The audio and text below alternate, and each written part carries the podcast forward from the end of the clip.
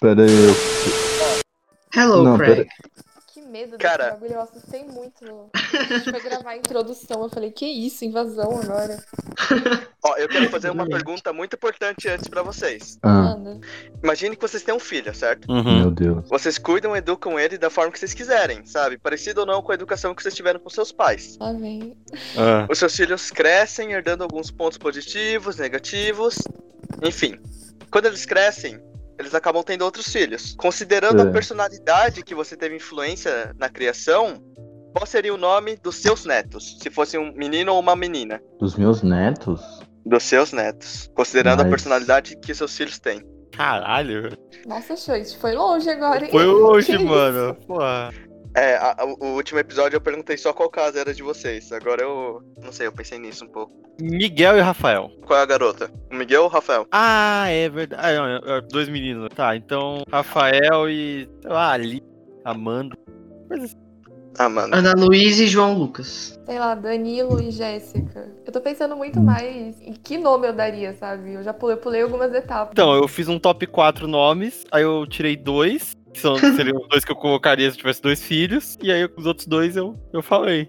Freitas, o nome dos seus netos. Ariel e Sofia. É, Sofia. Eu acho que meus filhos seriam um pouquinho sociopatas, eu não sei. Eu tenho sempre esse sentimento, assim, do futuro. Meu Deus. Acho que seria Ted e Suzana, alguma coisa do tipo. Ted é nome de- sociopata. Von também. Richthofen. Um nome destruído por uma pessoa. Dia, boa tarde ou boa noite pra você, entusiastas que nos está ouvindo. Aqui quem fala é o Choit e a gente está aqui pro nosso terceiro episódio, nosso episódio sobre WandaVision. Wanda e Visão. Somos um lindo casal. Hum. Essa é a nossa casa agora. Temos que nos encaixar. A gente conta com a presença de Oi, pessoal, meu nome é Elia Yumi. Boa noite pra vocês. Olá, boa noite. Eu sou o Lucas Freitas, mas pode me chamar de Freitas. Ou de Lucas, fica a critério. É, boa noite, meu nome é Luiz, prazer. Primeira vez que eu participo, tô empolgado. E aí, meus lindos, tudo bem com vocês? Meu nome é João Vitor, mas todo mundo me chama de Tito, então vocês também fiquem à vontade. Tamo junto. Que fofinho, o Luiz tá empolgado. Empolgado. Fica meio empolgado. Vamos falar sobre a sinopse da série, primeiramente? Vai lá. Vamos. Vamos lá. Situada três semanas após os eventos de Vingadores Ultimato de 2019, Wanda Maximoff e Visão estão vivendo uma vida suburbana idílica na cidade de Westview, no estado de New Jersey, tentando esconder suas verdadeiras identidades. À medida que começam a entrar nas novas décadas, o casal suspeita que as coisas não são o que parecem. Ó, eu queria falar assim, eu não esperava que fosse acontecer algo muito grande, principalmente porque ele se passa antes de de Homem-Aranha, né? Homem-Aranha longe de casa. Longe de casa. Longe de Uhum. casa, é mesmo. Eu acho que todas as séries do MCU daqui pra frente, todas vão trabalhar dessa mesma forma. Ser coisas pequenas, introspectivas, vão querer explorar os personagens. Eu acho que tá certo. Não acho que tem que ter grandes eventos em séries, porque nem todo mundo vai assistir, porque tem grande parte do público que só vai no cinema, vai ver, sei lá, vai ver Vingadores Ultimato, mas não, não viu todos os filmes da Marvel. Então eu acho que todas as séries vão se seguir assim, apesar das expectativas das pessoas. Eu concordo, eu acho que foi um bom momento de construção de personagem, né? Eu acho que, principalmente pra Wanda, ela sempre apareceu, sempre. A gente sempre soube que ela era muito, muito poderosa, sabe? Mas nunca ficou uma coisa muito clara sobre ela, sabe? Faltou isso e essa série veio suprir essa necessidade de desenvolver o personagem da Wanda. Tanto a Wanda quanto o Visão, na verdade, né? Sim, eu fico, eu fico bem animada com o futuro das séries do MCU daqui pra frente, porque tava cansando mesmo, né? Acho que essa é a crítica mais recorrente que a Marvel sofre, da famosa da fórmula Marvel mesmo, né? De que era uma coisa que funcionou por muito tempo, só que aí já começou a cansar bastante. Dá pra ver a diferença que faz quando eles apostam em ou diretores mais autorais, que nem o Taika Waititi em Thor Ragnarok, ou quando eles dão liberdade mesmo, sabe? Pra equipe fazer uma coisa mais fora da casinha deles. Eu acho isso muito interessante. Eu gostei muito da série por isso mesmo, assim, sabe? Eu acho que o comecinho dela, assim, já me cativou muito. Foi muito diferente, foi muito refrescante mesmo ver uma coisa bem inesperada e muito bem feita também, né? Vinda da Marvel, que tá precisando se reinventar nesse sentido, né? Também é bom essa questão da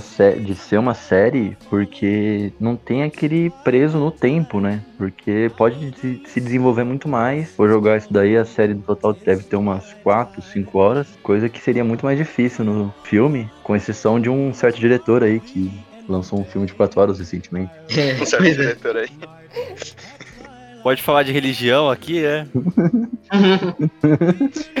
Mas o Luiz tinha falado lá de ter pego a Wanda e o Visão, que foram um poucos aproveitados. Eu acho que essa é a leva que eles vão fazer, né? Porque a gente vai ter agora do Falcão e do Soldado Invernal, que tá tendo agora, né? Lançou dois episódios no momento que a gente tá gravando. Depois vai, ter ter uma série do Arqueiro. Loki, Gavião Arqueiro, vai ter a Miss Marvel. Acho que todos vão ter. O Loki. É, o Loki é o único que eu acho que eles podem extrapolar, porque não é o mesmo universo, né? Porque esse Loki é o, é o, é o do universo em que ele pega o Tesseract e vaza no Ultimato. É, Então eu imagino que- fazer o que quiser. Ah, que Vai se conectar em algum momento. Vai, acho que a- ele vai pro, pro universo normal, né? Que eu acho que é o 616. Acho que esse universo. É, eu acho que é. Então, eu acho que em algum momento no final da série vai se conectar. Não sei se vai ter Doutor Estranho, se vai ter alguma coisa, mas precisa se conectar porque não faz muito sentido ter uma série do Loki se passando em outro universo, é, ou se aquilo é só uma despedida. Não, não deixaram muito claro ainda o que vai Não ser. dá pra entender nada do trailer do Loki. A única coisa que eu sei é que tem o. o... É ou sim, Owen. Owen, não lembro. Owen. Só sei que tem ele. É, a única coisa que a gente sabe dessa série por enquanto. Eu só queria falar que é, é uma tendência, a, que nem a Ellen falou, né, de se reinventar, já que a gente. As demandas do mundo hoje passaram a ser muito mais rápidas, né? Principalmente quando a gente diz respeito a, a consumo de. A, a indústria cultural, né? Que a gente tem esse termo aí. Então é bastante interessante esse fato, sabe? De, de ter que se reinventar. Buscar não uma outra fórmula Marvel, mas várias outras fórmulas Marvel de se fazer o, o cinema dele, sabe? Tra- Esse cansaço possibilitou essa reinvenção, essa, essa mudança e talvez tenha sido um ponto positivo. Eu, eu acho que é, é um pouco arriscada essa série no momento que eles colocam que é canônico pro MCU.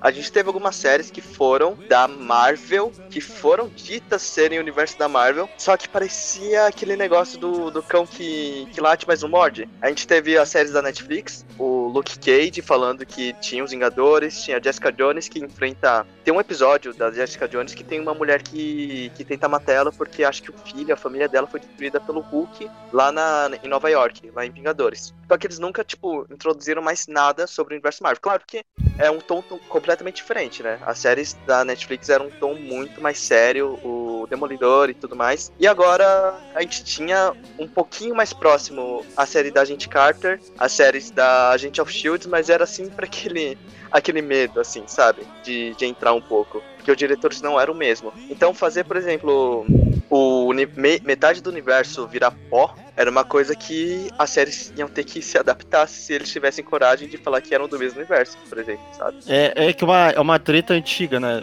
Não no caso da Netflix, mas no caso do Agents of Shield, acho que vamos dizer, o diretor da, o diretor da Marvel Television era brigada com, era brigado com o Kevin Feige. E isso gerou todos esses problemas de o Agents of Shield, ah, faz parte do mesmo universo, faz, sabe? Tem até a explicação do porta-aviões do Vingadores 2 é explicado no Agents of Shield. Mas isso foi esquecido, né? Nick Fury parou de aparecer, as coisas que aconteciam nos filmes não aconteciam mais no Agents of Shield, e aí foi se perdendo, né, aos poucos. Que filme aparece um episódio só na, na primeira temporada, ele aparece assim de um helicóptero do nada. É, na segunda feio, assim. temporada eu acho que ele também aparece. Nossa, eu não tive coragem de ver a segunda. Eu não gostei da primeira, que o pessoal falou que era, que era a melhor, então eu falei, putz, cara, eu desisti da série. Eu queria falar também que essa é um, um método também deles explorarem personagens que, enfim, não, não vão ter filmes. A gente sabe que são coadjuvantes, dizemos assim. Só que eu acho que é uma forma de montar tapete pra não ter que gastar muito tempo nos filmes pra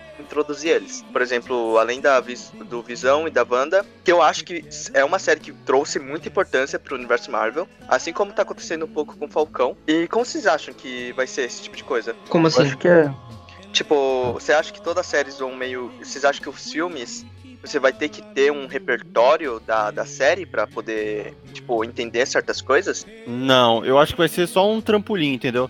É, acho que as séries elas vão vão trazer, ah, você gostou desse personagem no filme? Ah, então tem uma série dele, que conta mais sobre o passado dele, mas nunca vai tocar em assuntos muito muito profundos. Por exemplo, provavelmente o final de Soldado Invernal e, e, e Falcão vai ser o Falcão se tornando realmente o Capitão América. E se você se a, se a pessoa só assistiu os filmes, no Vingadores Ultimato ele recebe o escudo. E no, sei lá, no próximo filme dos Vingadores ele já é o Capitão América. A pessoa vai conseguir ligar. Ah, então ele realmente ele se tornou o Capitão América e fica por isso. Mas se você assistir a série, você vai entender que, ah, ele abdicou do escudo. E aí teve toda uma questão pra ele assumir essa responsabilidade. Pra mim, esse vai ser o final da- do, do Soldado Invernal, né? Mas eu não tenho certeza ainda. Eu acredito que Vamos- seja bem por aí o- mesmo. E também, por exemplo, a hora que você pega um filme, eles tenham também que dar uma resumida em tudo que acontece. Por exemplo, se pegar que no próximo Vingadores, não sei como é que vai ser o nome, ou qualquer filme que for fazer uma menção aos eventos de WandaVision, no sentido daquela treta louca lá, de magia e tal, eles vão ter que dar uma, uma resumida, porque senão a pessoa vai ficar totalmente perdida no cinema. Eu acho que vai ser, tipo, uma fala, tipo, ah, o que, ah, o que aconteceu? Porque a Maria Rambo. Tá, é Maria Rambo é a Mônica? A Mônica Rambo Mônica, tá com Mônica poderes, é. Ah, por causa disso, sabe? Algo bem passado, assim. Inclusive, Mônica Rambeau, fortes teorias, né? Vai ficar por Linda, Forte teoria, perfeita. A gente vai ter um tópico só no final de teorias da... sobre o futuro, então vamos, vamos guardar pra lá. Vamos falar do Tô episódio 1 e 2 preparado. que foram lançados juntos? Vamos. Sim. Hum,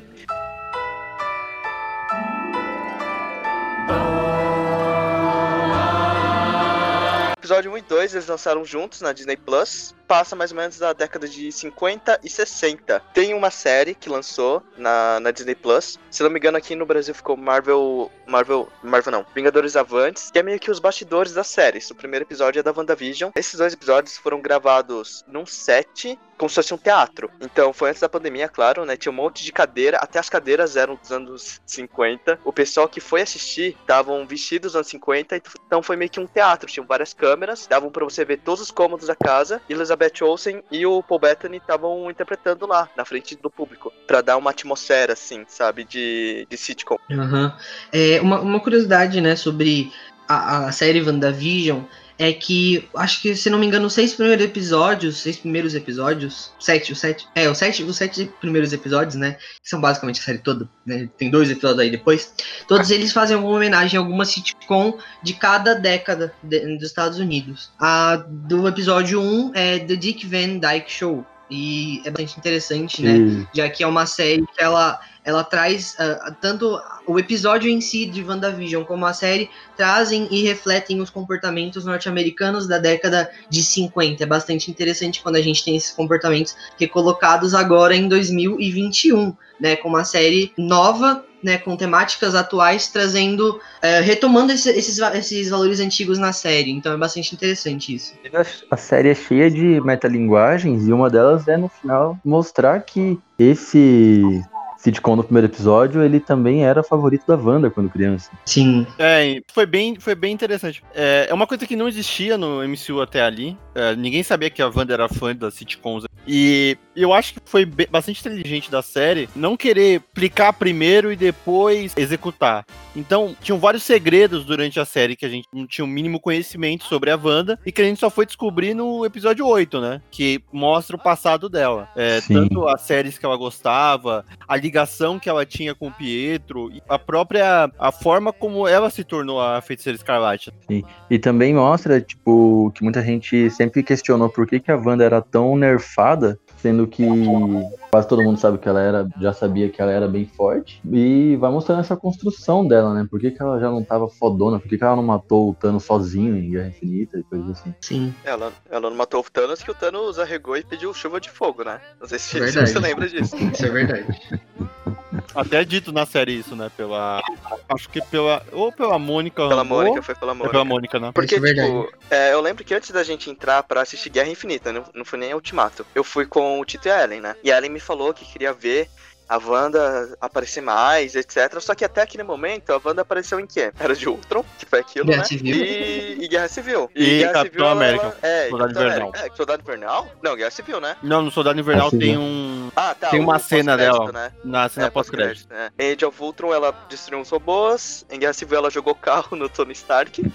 então eu falei, ah, eu, eu, eu falei pra ela que eu, eu falei, ah, eu acho que. Eu tinha quase certeza. Eu falei, ah, mano, os diretores não vão focar nada nela. Aí quando começou a cena em que os caras vão atrás do Visão e dela, e ela começou a meter o pau no- nos dois, eu falei, nossa, isso sim. E eu achei que era isso que eles iam mostrar no máximo. Até chegar a parte do final, que ela pega o. aquelas rodonas assim, pra proteger a Viúva Negra e a, Pocói. a de Wakanda? Pocói. É, então. Nossa, aquele momento é o cinema vibrou todo. É, a Wanda é um personagem muito enigmático, né? É, eu acho que, na verdade, quando ela aparece em Age of Ultron, você já sabe que ela é uma personagem foda, né? E isso só se qualifica muito bem, pelo menos pra mim, né? Você sabe que ela é uma personagem muito foda, porque eu lembro da Wanda em X-Men Evolution, um desenho, né? E ela era muito foda, ela era, tipo, provavelmente uma das mais fortes do, do universo de X-Men Evolution, sabe? Ela, ela acabou, tipo, com todos os, o pessoal lá do, do Professor Xavier de uma vez. Então, pra mim, aquele desenho foi a, a introdução da Wanda na minha vida, né? E quando eu vi ela lá e vi ela de novo no filme, eu fiquei, caralho, ela tá aqui, ela é foda. É, eu acho que a, a. Wanda, eu acho que ela vai exercer papel central na vinda, na vinda dos X-Men pra Marvel. Quase certeza absoluta, porque nos quadrinhos tem a Dinastia M, né? Que é um- uma saga gigantesca da Marvel que a Wanda pira e ela fala que não, não deveriam existir mais mutantes. E aí todos os mutantes da, da Marvel somem. A maioria, né? Sobram alguns e todos ficam muito fodidos. Eu acho que isso pode acabar acontecendo aqui da forma inversa. Ela querendo, eu acho que no final de Doutor Estranho, ou mais pra frente, ela pirando, querendo não estar mais sozinha e acabar alterando a realidade nesse quesito. Querendo pessoas iguais a ela. É, pirando ela já tá, né? Eu Não sei, né? Eles deram a entender, ah, pode ser que ela esteja louca, mas ficou meio, meio aquém isso. É, eu acho que o final da série tem um gosto bem amargo, né? Principalmente por causa da cena pós-crédito. Não querendo já comer pauta, né? A gente vai falar disso mais pra frente. Mas fica um gosto amargo. Eu não necessariamente vejo ela como uma vilã nesse momento, mas dá pra ver que ela, sabe, já não é mais a pessoa que ela era antes, por conta de tudo que ela passou, sabe? Falando no sentido mais de, de, de empatia pelo personagem mesmo, eu tenho muita empatia pela Wanda, acho que todo mundo tem, porque, sinceramente, galera, eu não sei. Eu acho que muito, muitos personagens do MCU já sofreram, mas no nível que a Wanda sofreu, sabe? Ela sofreu demais, a mulher sofreu que nem uma condenada, perdeu os pais, perdeu o irmão, que era a pessoa mais próxima dela. Ela perdeu visão duas vezes. Foi ela que teve que tirar a vida dele. E ela perdeu várias vezes de novo durante a série, né? Então, funciona muito, né? Eu acho que nesse momento que a gente tá vivendo mesmo, eu imagino que eles com certeza devem ter gravado antes da pandemia, né? O comecinho, assim. Mas dialoga muito com o que a gente tá vivendo, sabe? Eu acho que foi o momento perfeito pra série ser exibida, porque você fala sobre luto, você fala sobre perda no momento que a gente tá vivendo, de uma pandemia, é muito sensível. Eu fiquei muito, muito comovida durante a série, eu chorei muito no final, porque é um tema universal trabalhado numa personagem que todo mundo gosta. Todo mundo queria ver a Wanda tendo o momento dela, né? E ter uma série toda dedicada a ela, mesmo que, né, a gente já tá vendo que ela não vai caminhar, não vai ter uma- um momento assim. A gente tem que é, também lembrar que no final de Ultimato, tipo, tava todo mundo comemorando, cada um na sua casa, tinha aqueles fogos de artifícios. Mas se, se você lembrar, a casa da Wanda era com os Vingadores. Só Sim. que basicamente não existe mais Nossa, é Vingadores, verdade, né? é verdade. E a figura paterna dela era o Gavião Arqueiro, que nem aparece. Que provavelmente É. deve estar fazendo outras coisas que vai aparecer na série dele, né? É, pelo que parece, ele tá sendo perseguido, né? ele tá tendo que fugir. Agora, o motivo por isso a gente não sabe, porque no Soldado Invernal, Falcão e Soldado Invernal já deixou bem claro que o que eles tinham sido perdoados. Aí, agora não sabe por que que o Gavião Arqueiro tá sendo perseguido e quem é a, a- como- a Kate Bishop vai ser explorada, né, nesse universo. O que eu É. queria falar muito é sobre essa questão que a Ellen comentou sobre a questão do luto e tal. E eu gosto bastante disso na série, porque a, a série da WandaVision, é, ela flerta muito com vários termos da psicologia que são introduzidos pra gente de uma maneira muito sutil, de uma maneira muito suave, principalmente essa questão do luto e da depressão, das inseguranças, da autoestima. Isso é muito forte, é muito presente. Né? É, Quando a gente fala que a Wanda, ela é, fica louca, na verdade, ela não fica louca, né? Ela tá passando por todo um processo de luto que tem várias fases que podem ah, seguir uma linha direta, mas que podem se repetir, que podem voltar estágios, enfim. Porque o luto é isso, né? Eles são vários estágios, vários momentos diferentes, várias fases pelas quais o indivíduo percorre, né? Seja pela morte de algum ente querido, o término de um relacionamento. Então, o luto está relacionado a esses términos que acontecem na nossa vida. E certamente a gente percebe ali que a Wanda tá passando por várias fases ao mesmo tempo. A gente tem a, a parte da negação em que ela fala: Não, ele não morreu, eu não acredito nisso. Uh, a parte da raiva, que ela tem raiva por causa do Thanos e a gente vê isso no Ultimato, né? Toda aquela raiva sendo refletida em poder para lutar contra ele. A barganha de tentar criar o próprio mundo em que o Visão tá vivo, né? O, a, e principalmente a parte da depressão. A parte da depressão é muito clara, e isso é explorado nos episódios. Tem um episódio que fala sobre isso, inclusive, né? De uma forma mais assertiva, de uma forma muito próxima, para que a gente possa entender de fato por tudo que ela tá passando. Então ela é uma personagem que traz sim muita empatia, é uma personagem muito complexa do universo. E, como eu falei, tem esse flerte com esses termos psicológicos, né, relacionados à, à psicologia em si, que são muito interessantes e muito uh, importância da gente abordar mais profundamente para entender todo o contexto que a personagem se insere e por tudo que ela passou. Uma coisa que eu queria falar também é que, tipo, o próprio. a própria ação da Wanda de criar uma realidade, assim, por mais que seja literal ali, pode ser uma metáfora porque muitas pessoas, nesse processo de luto ou de perda, não necessariamente quando alguém morre, pessoas podem. O nosso cérebro é capaz de criar uma realidade só para ele são casos de pessoas que perdem alguém e entram em estados assim de perder a memória, de não, não conhecer mais ninguém. Igual recentemente eu fiquei sabendo de um caso, a pessoa perdeu a esposa, não, uma mulher perdeu o marido e ela ficou semanas Tipo, não lembrava mais nada, não conhecia ninguém, nem o cara. Um tempão assim, mexeu a cabeça dela num nível e daí dá pra fazer direto, porque é criar uma outra realidade, se for ver. Com certeza. Ah, inclusive, quando eu assisti o WandaVision, eu queria até comparar ele com a escola de literatura romântica, toda aquela questão do escapismo. Então, se fosse para encaixar os filmes da Marvel em escolas literárias, WandaVision com certeza seria a escola romântica, por ter toda aquela questão do escapismo, aquela questão de não aceitar a realidade, né? Principalmente mais a, a segunda geração ali. Eu acho isso bastante interessante, ter essa percepção sobre a série. Né, abordar justamente essa fuga da realidade, esse, essa negação com tudo que tá acontecendo, essas tragédias todas. É, eu não, eu não sei vocês, mas assim, eu fico especialmente mexida com o WandaVision, porque o Visão é um personagem que eu gostava muito. Eu até senti falta porque eu assisti, eu assisti legendado, né? E eu gosto muito do ator que faz o trabalho de dublagem dele, eu acho que combina muito. É um personagem que eu tinha muito carinho. Ele é um personagem muito carismático. Toda vez que ele aparecia em tela nos filmes anteriores, eu ficava muito animada. Ver ele morrendo daquela forma em Guerra Infinita já foi muito doído. E ver tudo isso que tá acontecendo, assim, tipo, ele tá mas não tá ali, sabe? É como se a gente estivesse se enganando, ah, enganando também, né? Quem gosta do Visão, quem. Às vezes, né? Eu fiquei muito mal mesmo, fiquei com dificuldade de falar, não, mas ele vai voltar de um jeito, né? Porque eu gostava realmente muito dele, era um dos meus personagens favoritos, assim. E foi bom ver ele. Eu não sei, eu não entendo muito do universo Marvel, assim. Na verdade, eu vim bem crua pra, pra gravar, assim, mas com as impressões que eu tive da série, porque eu não manjo nada de quadrinhos, assim, pouquíssima coisa.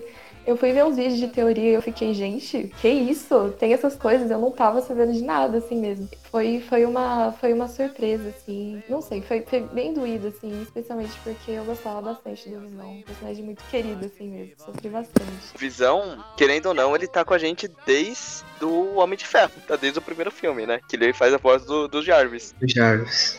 É, Sim, e, é verdade. tipo, o, sendo o Uma Homem frase de Ferro, que ele fala, né? Ah, qual? Sobre que ele fala no final, eu até anotei aqui porque eu achei muito boa. Fala, ele fala pra Wanda, eu já fui uma voz sem corpo, um corpo sem ser humano. E agora uma memória tornada real. Quem sabe o que eu posso ser em seguida. Nossa, essa frase é muito bonita mesmo. Muito Porque o. Visão, Tá a gente vai falar isso no, no último episódio, porque o Visão ele meio que tá vivo, assim, dizemos, né? A gente vai chegar lá. Mas o que. É, Porque a Ellen falou da parte da dublagem, eu também senti isso, que eu assisti alguns episódios dublados, porque o Visão é um cara que, assim, ele tá desde o Homem de Ferro. E tem muita gente que vai, ah não, geração Nutella, etc.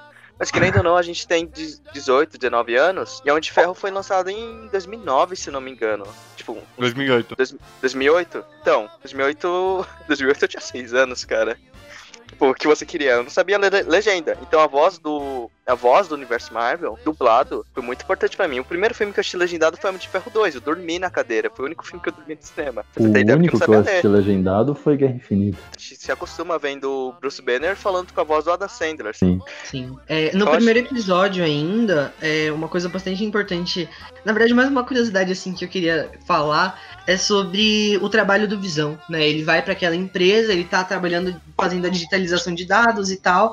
E aí surge aquela confusão, mas o que, que a gente tá fazendo aqui? E isso é uma coisa que me lembrou na segunda temporada de Friends, quando eles não sabem qual é o trabalho do Chandler, né? Eles perguntam qual é o trabalho do Chandler, ninguém sabe em que, que o Chandler trabalha de verdade, e isso acabou talvez sendo uma possível referência, né? Não sei, porque eram trabalhos até mesmo parecidos né? Então, trabalhar à frente de computador e tal, aquele famoso estereótipo que a gente vê nos filmes dos Estados Unidos, mas que a gente não sabe realmente qual é a profissão. Então, foi um ponto que eu achei bastante interessante de comentar também. Porque querendo, é porque querendo ou não, sitcoms, elas pegam situações do cotidiano, né? Se você pegar assim, letra por letra. A gente tem, sei lá, The Office, que fala sobre o escritório, Brooklyn Nine-Nine, delegacia de polícia. Às vezes esse negócio, tipo, rotina, não é muito explorado porque, às vezes, é, não é muito foco onde pode ter comédia, sabe? Só que esse negócio de Visão não sabe mais ou menos o que, é que ele tá fazendo. É, a, cena, a própria cena de jantar, muita coisa assim, deixa algo muito como se fosse Twilight Zone. A, aqui em português ficou Zona da Imaginação, se não me engano. É, acho que ficou além da imaginação. Além da imaginação. Que fica esse negócio muito, muito estranho. Me lembra eu acho que até chegou a ser arriscado para ser um episódio de premissa piloto, porque a gente não sabia direito o que era já pelo trailer, e quando lançou o episódio, a gente simplesmente não sabia o que estava acontecendo. Visão vivo, a banda dos anos 50, uma galera que a gente nunca viu na vida, aquele finalzinho ali de uma mão aparecendo deu aquele negócio do tipo, ah, queremos fazer teorias. A Disney Plus, quando ela veio pro Brasil, já tinha lançado o Mandaloriano, certo? Porque demorou um pouquinho para chegar aqui no Brasil, porque enfim, um monte de coisa que a gente disse lá no Cidade Invisível, eu não vou ficar repetindo muito. E o que acontece é que não tinha muitos conteúdos para prender as pessoas a assistirem a Disney Plus, porque querendo ou não, Disney Plus, os conteúdos são conteúdos que normalmente pegam nostalgia. E nostalgia quer dizer que a gente já assistiu. Então, você tem Disney Plus, você tem lá Rei Leão, você tem Irmão Urso, A Nova Onda do Imperador. Legal. Só que o ponto é, não tem muita coisa nova. Coisa que na Netflix eles lançam, sei lá, Sex Education, ó, vai lançar amanhã. E lança oito episódios, assim, direto. A Disney, ela tem que fazer uma estratégia para prender a pessoa a continuar assinando. A gente não teve isso com Mandaloriano, então eu acho que muita gente, muitos brasileiros não assinaram por causa disso. Mas com o WandaVision, pegou meio que a galera para continuar assinando. Tipo, ah não, eu vou ter que esperar uma semana para lançar o episódio, eu não vou cancelar minha assinatura. Ao invés da, da Netflix ou, do, ou, da Amazon, não sei se a Amazon faz isso, acho que ela não fez com The Boys, que é lançar tudo de uma vez, assim. Gambito da Rainha, toma, 11 episódios. Ah, vamos lançar, sei lá, é, Stranger Things, toma aí, amanhã lança 14 episódios já na plataforma. Acho que o ponto positivo de sair tudo de uma vez é que você pode acabar assinando outro serviço de streaming fica preso a um só. É, isso é um problema que eu tô vendo, que, tipo, eu vou ter que assinar Disney Plus pelo resto da minha vida, pelo visto. Porque é, vai acabar Falcão e Soldado Invernal, já vai começar. Já vai começar Loki, aí depois já tem Gavião Arqueiro, tem Miss Marvel. Mulher isso, Hulk. É, Mulher Hulk. E são séries que todo mundo gosta, todo mundo quer assistir. Não, não vai ter jeito. As pessoas vão ficar presas a, a, esse serviço, sabe? Eu acho que isso é uma vantagem da Netflix, que tem muito mais conteúdo, muito mais conteúdo exclusivo. Se bem que agora a Disney tá vindo com mais força aí, né? Vai ter 10 séries de Star Wars em breve, vai ter acho que 20 séries de, da Marvel. Isso é ótimo. Eu acho que tem que ter mais ainda. Bom, eu e a pirataria estamos rindo um pouco. Porque se tem uma empresa que não precisa do meu dinheiro, é a Disney. Exatamente. Nossa, é demais. Eu, eu tenho muitos problemas com a Disney. O Disney Plus, para mim, é um. Assim, eu acho uma patifaria, principalmente esse esquema deles. A gente até tava conversando sobre isso antes, né? De você saiu aquela a animação deles lá, o Raio e o Último Dragão, e você tem que pagar 70 pau pra assistir e você tá pagando a assinatura. Então, pelo amor de Deus, sabe? Tu já tá pagando o um negócio e você tem que pagar mais. E é um, é um absurdo, porque não é como se eles precisassem desse dinheiro, sabe? E é um negócio que me deixa incomodada, porque a Disney, agora com o Disney Plus, tá tendo muita essa proliferação, né, de serviços de streaming, e eu acho que isso tem um efeito. Eu não sei, eu não entendo dessas coisas, mas ao meu ver, assim, eu sou sou uma quebrada, eu não tenho dinheiro para nada assim. Então eu nunca eu assino o Prime porque é 10 conto. Mas eu vejo que é mais difícil das pessoas acabarem assinando esses serviços, porque tem muitos, sabe? Eu acho que a Netflix ainda é soberana, mas quando você começa a dividir tanto, a galera não vai ficar assinando Netflix, Prime Video, o Disney Plus, sei lá, o Paramount. HBO, por exemplo. Eu acho que vão, vão ter alguns que as pessoas simplesmente vão ignorar, sabe?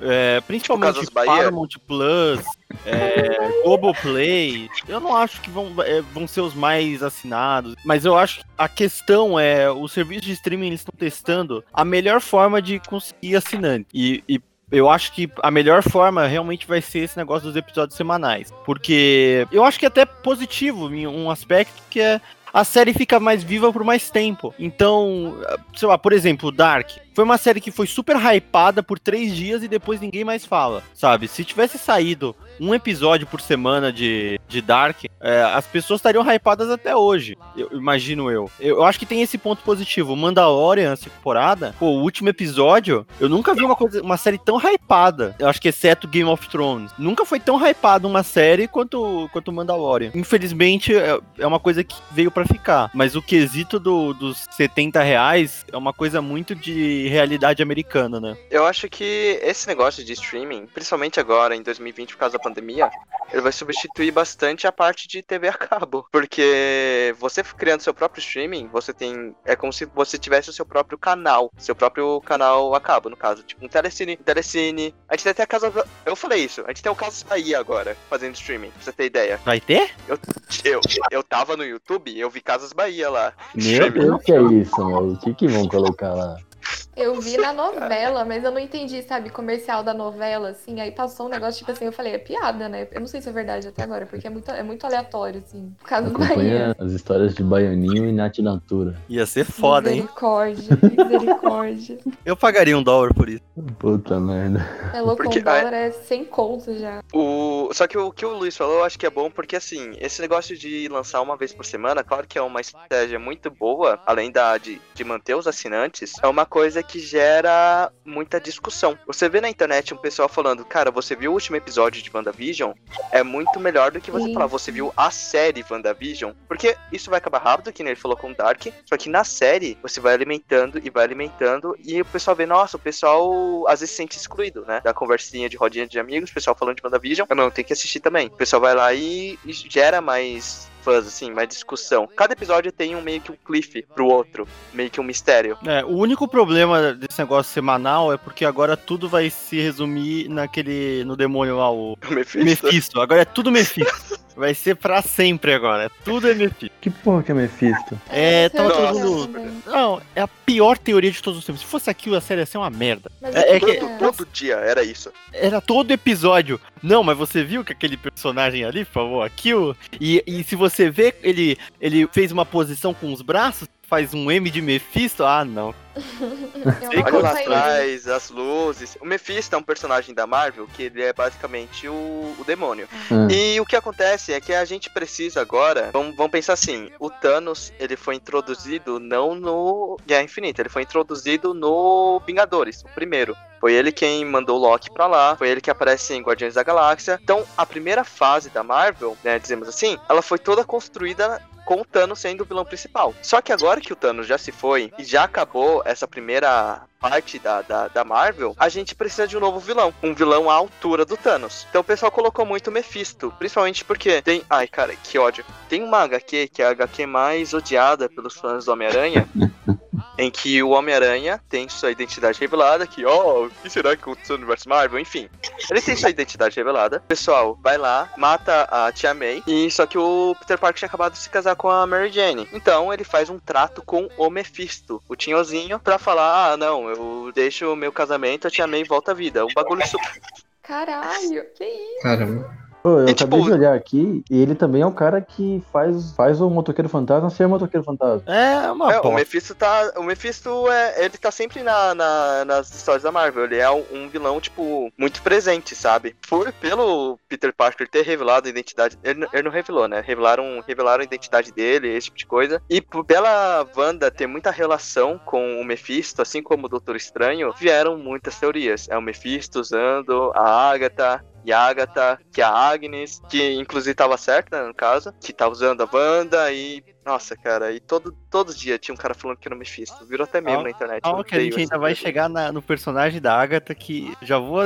Já Nossa, vou aquilo pra mim, meu Deus. Eu odiei. Ah, eu não fazia ideia, então eu gostei porque foi um, um elemento surpresa ali. Eu odiei a, a Agatha. E, Tá, vamos, a, gente, a gente pulou bastante aqui. Vamos, vamos voltar primeiro pro primeiro episódio. Eu queria voltar no ponto que você começou a desandar, que o, o Tito tinha falado da, do trabalho lá. E bastante tempo. aquilo é muito lindo também, porque é uma analogia direta com alienação do trabalho, né? Porque o cara pergunta e ninguém sabe o que eles estão fazendo ali, eles só digitam, não fazem ideia. E daí também outro ponto em volta desse trabalho é porque pela época e tudo mais, a gente vê bem marcado a questão da, da Guerra Fria, na hora que eles vão lá na, na janta, tudo muito estranho, daí o, Sim. o Visão falando que era um hábito de Sokovia, daí aquele patrão falando, eu não janto na casa de bolcheviques. Aquilo foi muito nada a ver. Sim. Sim, cada, cada série ela, ela meio que pega uma ép- a- os pensamentos da época, né? Tanto que tem esse negócio de ser a boa mulher e tudo mais, que falam pra Wanda desde o do começo, né? Que vai Sim. aos poucos, assim, eles vão abordando outros temas. Tem aquele artigo, inclusive, que a Agnes fala logo no comecinho, que é como tratar seu marido para manter seu marido, sabe? Uma coisa bem assim, bem é, machista, né? Bem, comprova bem como que era na época. E um comentário que eu acho muito, muito, muito legal de fazer sobre o primeiro episódio é sobre aquele, aquela parte final dele no jantar, né? Nada naquele mundo acontecia, naquele mundo que a Wanda criou acontecia sem que ela permitisse, entendeu? Então, a, a não ser pela Agnes, né? Mas enfim, isso é um assunto para mais pra frente. Mas a questão é que a, a, quando o, o chefe do Visão começa a engasgar, você engasgou com a comida. Mas por que ele engasgou com a comida? Talvez porque a Wanda quisesse, sabe? Porque o assunto tava indo pra um lado que não era muito legal, que talvez fosse despertar algumas coisas no Visão, enfim, e que acaba despertando no fim das contas.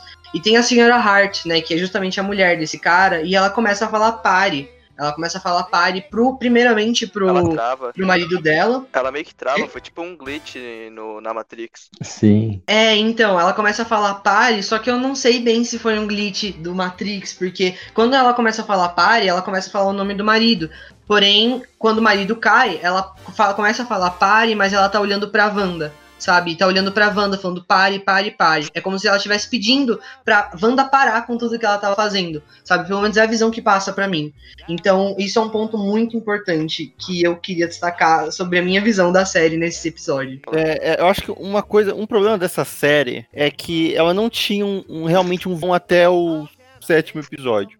Oitavo, eu acho. Sétimo ou oitavo. Eu acho que isso se tornou um problema porque eu, eu esperava de WandaVision, isso era só um, era a minha expectativa, né? É que a Wanda seria a vilã. E a série dá isso a entender muito tempo, sabe? Eu acho que esse é um problema. A série perde muito tempo é, tratando a Wanda co- como a vilã e acaba se perdendo no meio do caminho. Porque quando vai apresentar a Agatha lá, lá na frente, eu acho o personagem legal. O personagem é legal, o, a atriz é muito boa, só que fica com aquele gostinho. Poxa, mas a, a Wanda tá sendo uma, uma pessoa muito pior. Se você compara a- as ações da Agatha com a, com a da Wanda, a Wanda é praticamente um. Cara, você pode comparar ela com Hitler, cara. A a me Agatha demônio. não fez nada errado, se for olhar bem. Ela tinha boas Ela só quis intenções ali, né? Ela queria. ela só quis ela- roubar o poder.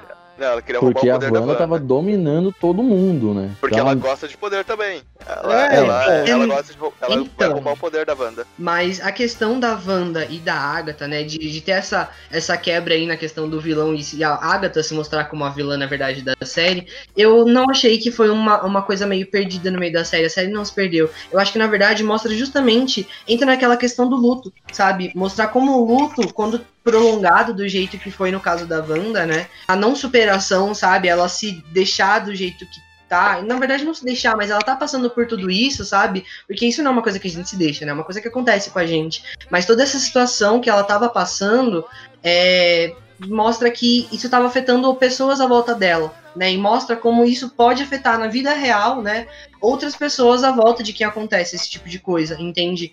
Então eu não acho que foi bem uma questão de estar perdido, foi uma questão de querer mostrar um lado muito importante, ainda mais agora, né? Quando essa discussão de, de de psicologia, sabe? De psicoterapia é muito forte na nossa sociedade. Então eu acho que foi uma boa jogada, sabe? Olhando por esses olhos foi uma boa jogada. Trazer a Agatha tá, com essa quebra de expectativas aí, acho que foi bastante interessante. Eu, eu acho que seria Calma mais lá, calma. interessante se a, a Agatha. Ela, ela até poderia estar na série. Mas se a, se a Wanda fosse a, a vilã principal e a gente entendesse os motivos dela, assim como a gente entende os motivos, sei lá, do Killmonger ou os motivos do, do Thanos, a gente, a gente não concorda com o que eles estão fazendo.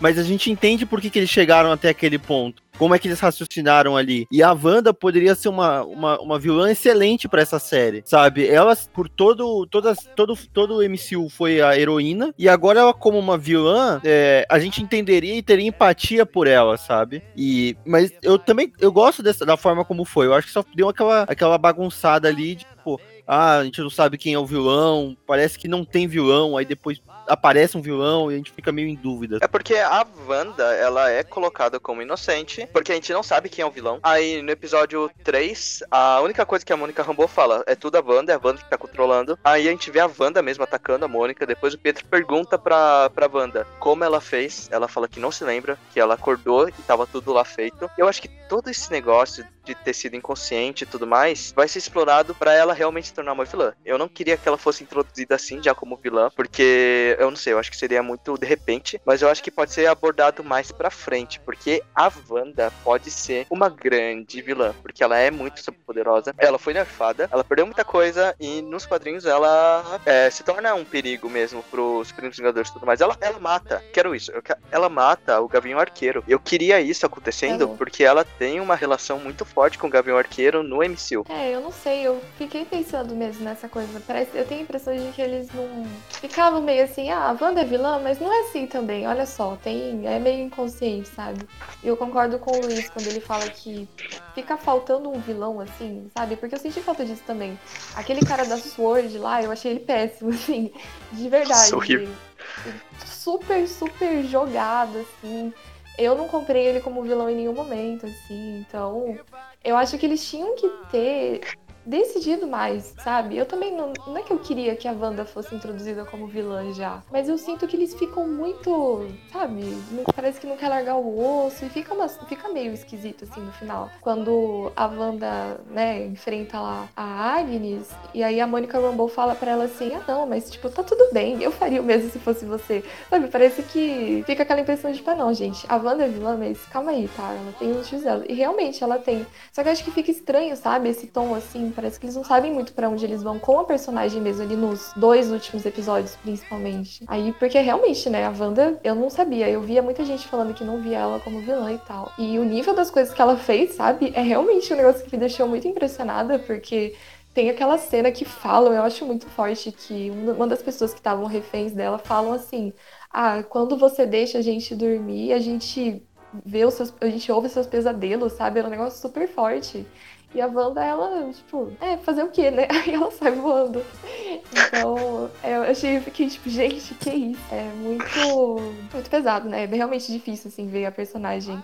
Mas se é, porque não é como se fosse, não fosse uma coisa tão ruim. Eu acho que eles podiam, sim, ter tomado mais coragem e falado, não, a Wanda, ela vai ser vilã mesmo, assim, porque o que ela fez é proporcional pra uma vilã, entendeu? Mais do que a Agnes mesmo, porque a Agnes, sei lá, não conheço muito dela nos quadrinhos, etc. Pelo que eu vi, assim, parece que ela era, tipo, tutora da Wanda, uma coisa do tipo, eu não sei. É uma bem. mentora. Ela já foi muitas coisas nos quadrinhos. Ela também já foi babá dos filhos do. Da Sue Storm com o. Fantástico, o Senhor Fantástico. É, com o Senhor Fantástico. Então, vai, é, é, vai. Abre muito. Então ela- já foi vilã, já, já foi anti-heroína, já foi várias coisas. Vamos É. vamos voltar de novo pra pauta que o Freitas falou, vamos sair um pouquinho, a gente saiu de novo, completamente. Uhum. Bem, ah, um ponto que, já que a gente vai voltar, eu queria falar de um ponto muito legal do primeiro episódio, que a gente vai descobrindo mais pra frente o porquê daquilo, né? WandaVision foi uma série bastante interessante, né? Justamente por se colocar nesse formato de sitcom nos primeiros episódios, né? Nos episódios, nos sete primeiros episódios.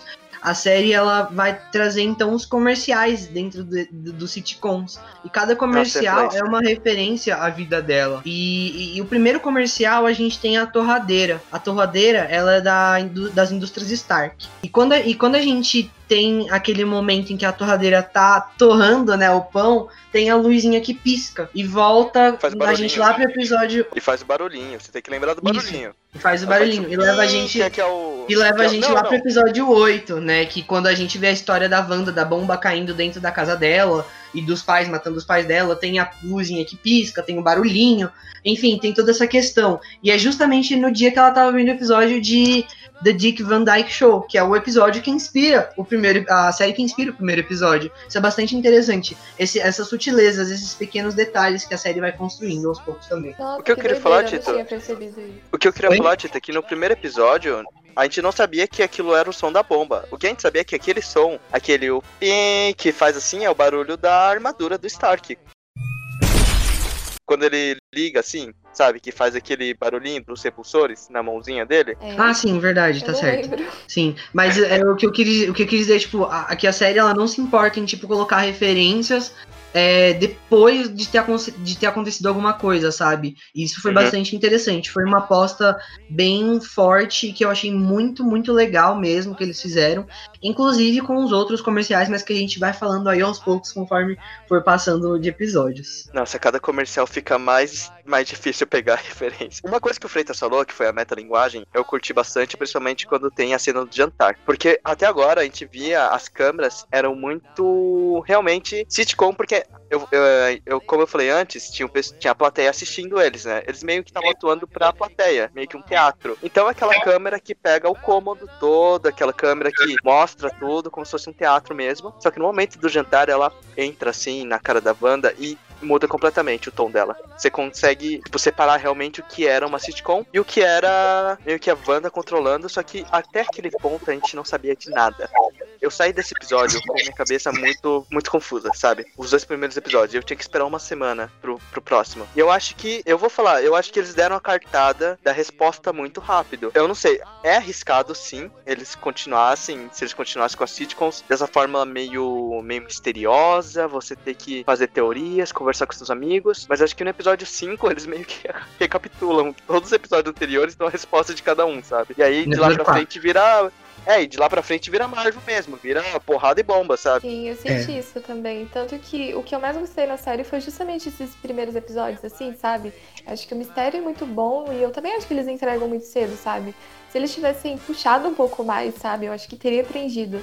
Porque essa parte mais Marvel mesmo do restante da série não, não me cativou tanto, sabe? Todo aquele núcleo da Sword ali. Ficou meio. Sabe? Quando, sempre quando era pra mostrar essa parte, eu ficava meio desinteressada. Porque eu acho que tem uma perda de qualidade muito grande, sabe? Eu percebi muito isso. Porque o que realmente me cativou na série, e eu acho que o que ela tem de melhor é, sabe, esses primeiros episódios, assim. Essa estrutura de sitcom, esse mistério, você não sabe o que tá acontecendo. E eu também tava muito confusa. Eu já tinha pego alguns spoilers, né? Porque eu fui ver. Vi essa semana passada agora, eu vi tudo em um dia só, era bem curtinha, né? Então eu já tinha pego, assim, as coisas mais legais que aconteciam, sabe? Principalmente lá pro final. Mas eu realmente fui surpreendida com esse começo, porque não era o que eu esperava, sabe? Foi muito positivo, eu gostei.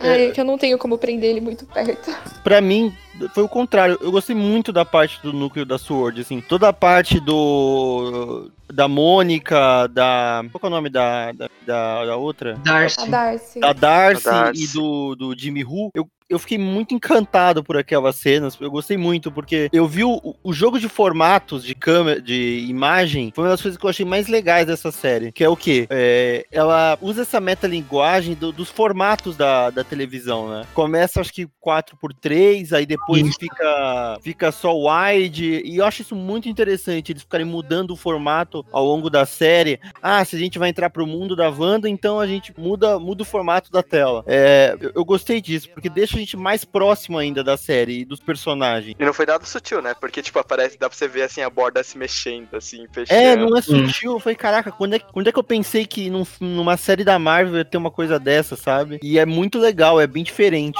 Mas muito obrigado, porque eu tava me sentindo meio sozinho. Porque eu também gostei desse formato É, é muito de bom, ser curto a parte do sitcom. E eu É. gostei que total. eles apresentaram muito bem no quarto episódio, mostrando tudo certinho, cada comunicação e tal lá. É, isso é uma das coisas mais legais. Eles tentam pegar esse formato que eles criaram pra essa série e usar ao máximo. Eles falaram, não, é legal, pô, legal esse formato sitcom, mas vamos pra próxima, vamos seguir.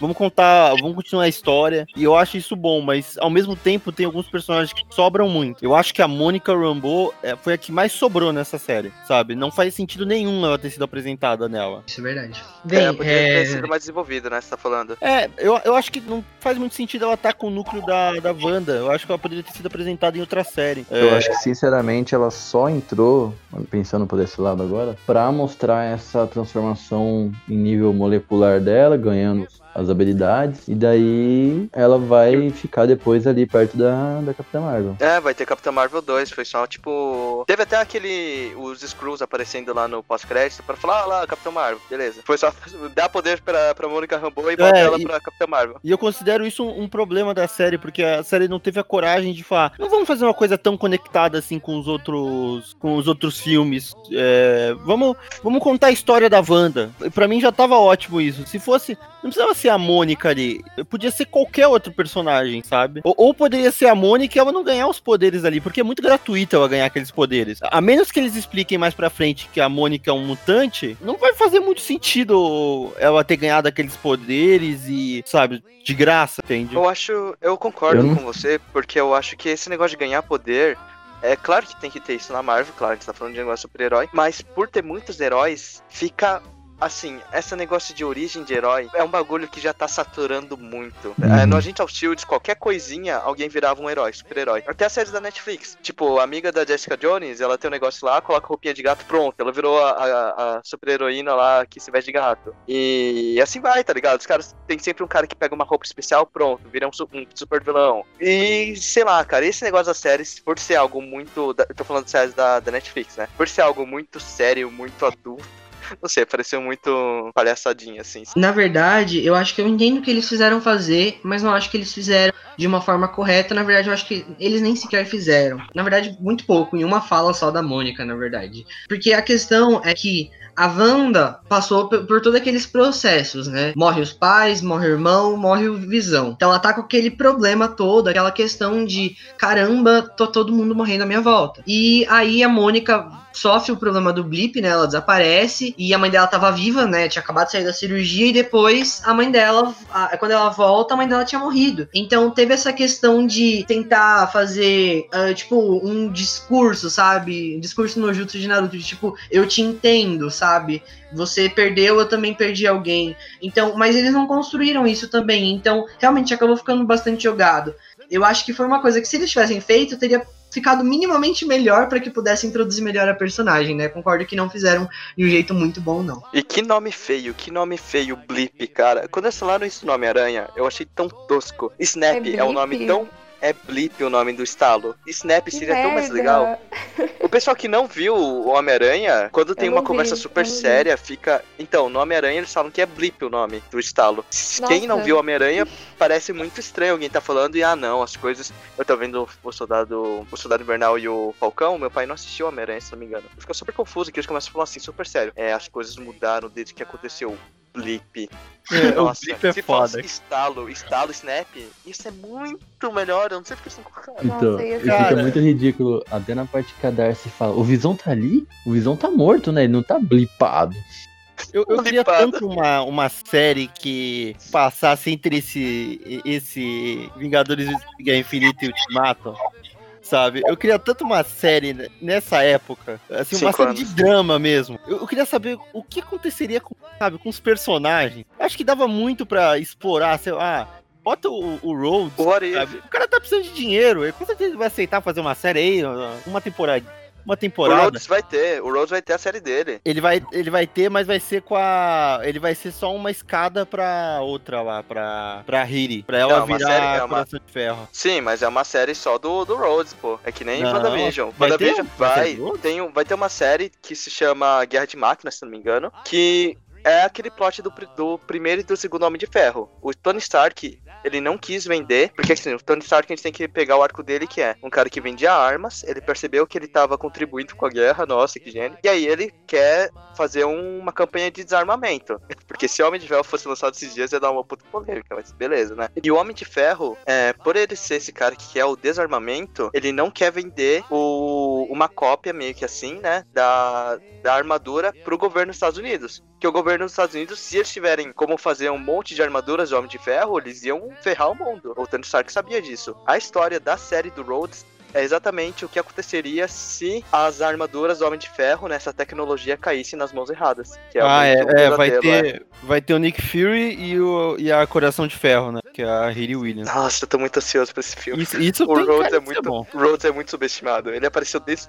desde o primeiro filme do, da Marvel. Ele- assim, apareceu na Ele outra tem que ser né? subestimado, cara. É, O cara não consegue ser protagonista, sabe? Só se for uma série, acho que de drama. Aí eu acho que daria certo. A gente vai ter o What If, que vão ser histórias animadas, claro, que os caras não iam gastar tanto dinheiro só nisso, que seriam o que aconteceria se tal coisa tivesse acontecido. Então a gente vai ter um episódio animado do que aconteceria se a Peggy Carter fosse o soldado, super soldado, no lugar do Capitão América. A gente vai ter um episódio do que aconteceria se o Yondo tivesse pego o T'Challa no lugar do Peter Quill, lá em Guardiões da Galáxia, e treinasse ele. A gente vai ter um episódio que vai ser exatamente se o outro grupo dos Vingadores tivesse sido blipado, assim, né? Entre aspas. Que é o que eu tô mais ansioso pra ver. É, eu também tô bastante ansioso pra isso, não sabia que ia ter. E vai ter o Capitão América Zumbi, pra mim vai ser o melhor. Nossa, Marvel Zumbi, muito bom. A gente saiu completamente de pauta de novo, vamos voltar aqui. É.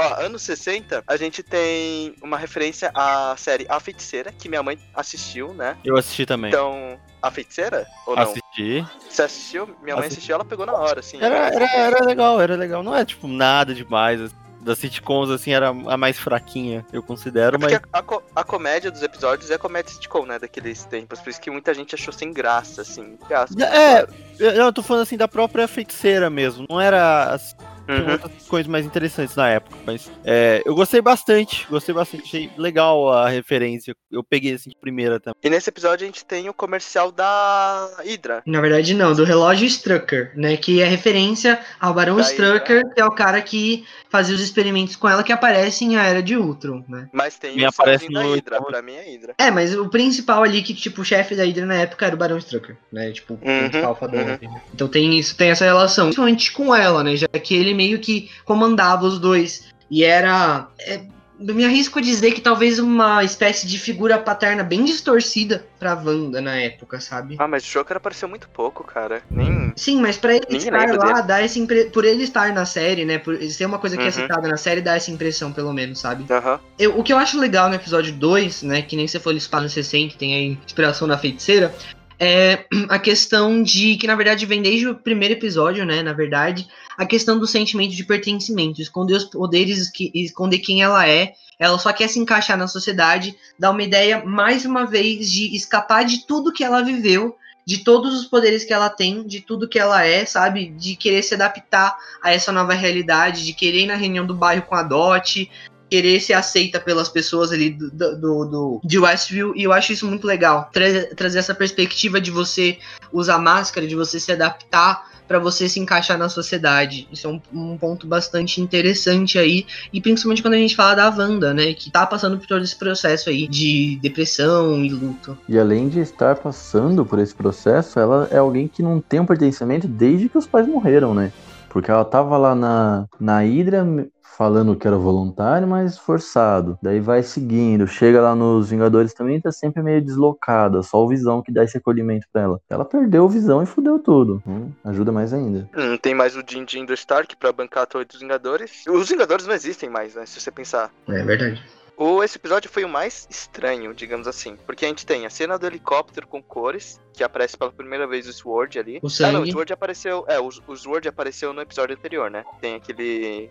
Na, na capa do caderno lá da Darcy. O sangue vermelho, o rádio do Wu tentando falar com ela. Deu bastante gancho, assim, pra gente comentar. Se fosse, tipo, semanal, assim, ficar teorizando e tudo mais. E no final tem o cara das abelhas. que foi o mais, tipo, oh, o que que é esse cara? E fica. Sim, fica sim, completamente esquecido. O que, que é isso? É, Ninguém sabe o que aconteceu com ele. O cara das Sobre- abelhas tá no primeiro. foi no Tá segundo. no segundo, foi no segundo, Segundo. episódio. Nossa. Anos 60. Isso. Ah, sobre aquela questão do, do helicóptero, né, ter, ter- ser colorido e de ter o sangue mesmo colorido ali da Dot, eu achei muito legal, porque eu sei que não foi uma referência, mas Mephisto. De acordo com Mephisto. Teorias aí, ó. Hum, Mephisto, Então, o Mephisto. que, o que eu achei muito legal é que é, eu lembrei na hora que eu assisti aquela parte da lista de Schindler, que tem aquela menina que, tipo, é, o filme inteiro é em preto e branco, mas tem a menina que tem a- o casaco vermelho, né? E só ela tá colorida em meio a todo o caos ali em volta. E isso aparece depois no, no filme, enfim. Então trouxe pra mim essa ideia também, sabe? De que é, era um ponto que era necessário destacar, sabe? Enfim, eu gostei bastante. Eu achei bem legal essa questão aí. Cara, ela volta no esse tempo. Foi, esse foi um dos conceitos que eu mais gostei, assim. Eu acho que foi o que mais me. Uma das coisas que mais me prenderam, assim, pro próximo episódio mesmo. Eu imagino que deve ter sido muito difícil pra quem acompanha semanalmente, né? Porque quando eu vi aquele aviãozinho, eu fiquei. Eu não conseguia pensar em nada, assim mesmo. E depois que tem toda a explicação, eu gosto muito desse conceito de das coisas mudarem no, lá pro final mesmo. Quando ela expande e aí, tipo, tudo retorna a um conceito mais antigo, né? Eu acho isso muito legal, é uma das melhores formas de mistério que eles tiveram pra deixar a gente preso. Eu Fiquei muito, muito animada com essas cenas, assim. Mano, ela não gosta do cara das abelhas, ela volta e fica grávida. Esse que é o final do episódio. E tudo ganha É. cor. E eles lançaram os dois episódios Não, isso não é juntos, sabe? Ah, é, é. Foi, foi. né? Ela, ah, não, eu não gostei do cara das abelhas. Voltou, ganhou uma barrigona, pronto. Ficou grávida e E aí, comerciais. E aí mostra mais uma vez a tendência da Wanda em escapar da realidade, né? De, de querer mudar tudo ao jeito dela, tirar todas as pessoas, todos os incômodos que vêm de fora. Aconteceu isso com o aviãozinho, né? Obviamente. Aconteceu quando o, o cara do FBI, que eu esqueci o nome, tava fazendo contato com ela que quebrou o copo, então mudou a atenção, mudou o foco da cena. E aconteceu de novo ali com o cara do, das abelhas, né? Isso foi um ponto muito interessante. Vou falar- Hum, eu vou falar que, indo pro terceiro episódio, eu fiquei muito mais confortável com a sitcom colorida.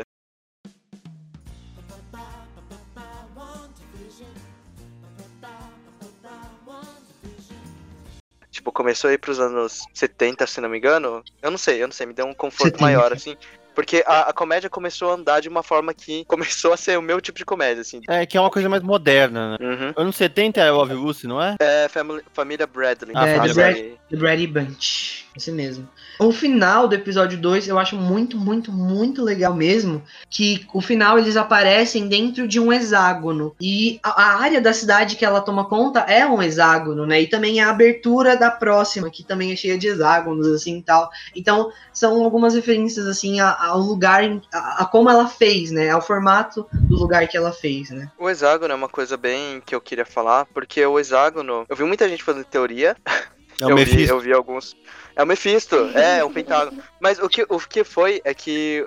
Tem muita gente falando que o hexágono veio do momento em que a forma que ela mais, tipo, caiu foi quando ela viu o corpo do Visão. Que a gente vai falar tá no oitavo episódio, se não me engano. Quando ela vê o corpo do Visão, ela tá na sala do daquele estranho lá, o Hayward. E o Hayward, ele tem um monte de diploma que fica em forma de hexágono. E, tipo, ela olha pro diploma e é isso. A gente fala que foi o subconsciente dela formando tudo em hexágono que se refere a meio que a, a parede do Hayward. Não, eu acho que é força. Forçado? Forçado? Eu, eu acho que é, é, a galera das teorias, elas estão perdendo a mão já. Hexágono WandaVision. Eu vou. É, realmente, bem forçado. É. Dois pontos que eu acho muito engraçado, né? É, o primeiro deles é a parte do floreio do Visão. Eu acho muito engraçado quando ele fala Floreio! É muito bom, é maravilhoso. E Alguém também. Oi? Alguém caiu? Ah, mas mal. ela já voltou. Ah, E tá, também a parte do pelas crianças, né? Que já traz aquela ideia mais. bem da época, é uma coisa bem da época mesmo, né? De uma, uma coisa bem hipócrita, né? De fazer alguma coisa pelas crianças, mas não estar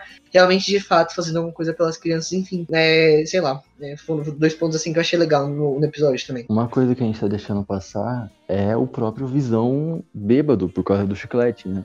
Do Foi segundo episódio. muito bom.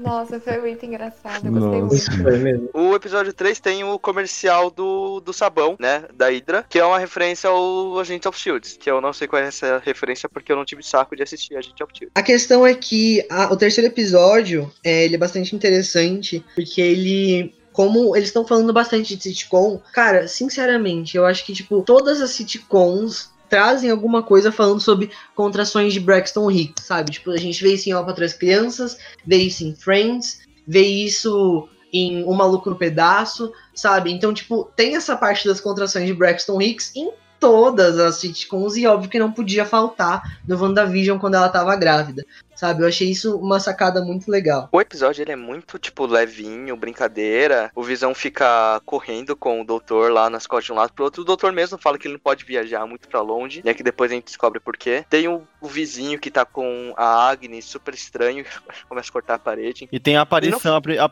a, a aparição da Mônica, né? Do Mephisto? Ah, Não, da não, Mônica. não, Mephisto não, Mephisto é depois. Mas o que acontece é que a, a personagem da Mônica, a própria atriz estava falando que ela recebeu o texto e viu que era uma sitcom da Marvel. E ela não sabia de, de nada o que estava acontecendo. A única coisa que a atriz disse é que ela queria que fosse a Mônica Rambeau. Só que isso foi revelado muito mais pra frente. O que eles falaram, que eu vi muita gente reclamando, que não viu que isso era óbvio, é que eh, os atores que fizeram as sitcoms eh, receberam as instruções de overacting. Tipo, ó, a gente vai fazer uma sitcom, você tem que exagerar na atuação. Então, o pessoal, ah, principalmente a Agnes, se você vê, ela grita, ela se esperneia e tudo mais. Até mesmo Ela a é banda fez excelente. isso. Sim. E o bom é que muita gente já tinha participado antes de sitcoms, né? A gente tem a própria Elizabeth Olsen que fez é, as irmãs Olsen lá no Trazer Demais, quando era pequenininha. Teve. Nossa, sério? Foi Ela a- é- é, ela- é ela.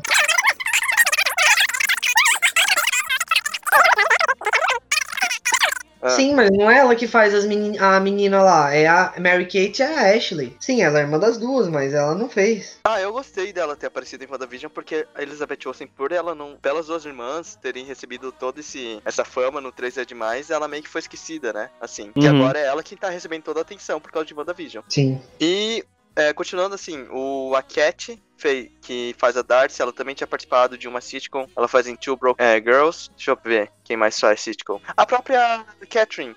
É Catherine o nome dela, que faz a Agnes. Ela faz Park and Recreation, ela tá lá. O, o ator que faz o Jimmy Woo, deixa eu ver o nome dele. Alguma coisa Parks. É Randall Park. Ele faz uma cold opening de The Office, que é muito bom. Simplesmente contratam o, esse ator que faz o Jimmy Woo pra ele fazer o Jim asiático. Eu não cheguei a terminar até Office, não. Eu fui até. Você não, você não terminou? Eu também não. Não, eu fui até a sexta, eu acho. Eu não terminei. É, aí no E- final do episódio 3, a gente tem aquela questão com a Mônica Rambeau, né, que é a Geraldine, né, na, no universo da Wanda, e que daí ela simplesmente some depois e é explicado logo no próximo episódio, né. No final mostra ela saindo, no final do terceiro mostra, na verdade, ela já sendo jogada pra fora, né, do universo que a Wanda criou, isso é explicado no episódio 4 logo em seguida. E a gente entende pela primeira vez que foi tudo a Wanda. Tinha muitas teorias de quem poderia estar atrás, principalmente por causa do episódio 2, que tem o Jimmy Woo perguntando quem tá fazendo isso com você, quem tá fazendo isso com você. E a Geraldine só fala assim pra câmera: foi a Wanda, é tudo a Wanda. É a Wanda que tá fazendo isso, não tem ninguém usando ela. Sim. Aí, no episódio 4, né, ele é um episódio mais voltado à questão da Marvel em si, toda aquela coisa da espada e tal, enfim. Você não é minha vizinha. E definitivamente não é minha amiga. Você é uma estranha. Aí tem a aparição da Darcy, que é uma personagem que ela tinha desaparecido, né? Depois de Thor 2, eu não lembro de ela ter aparecido em mais nenhum filme.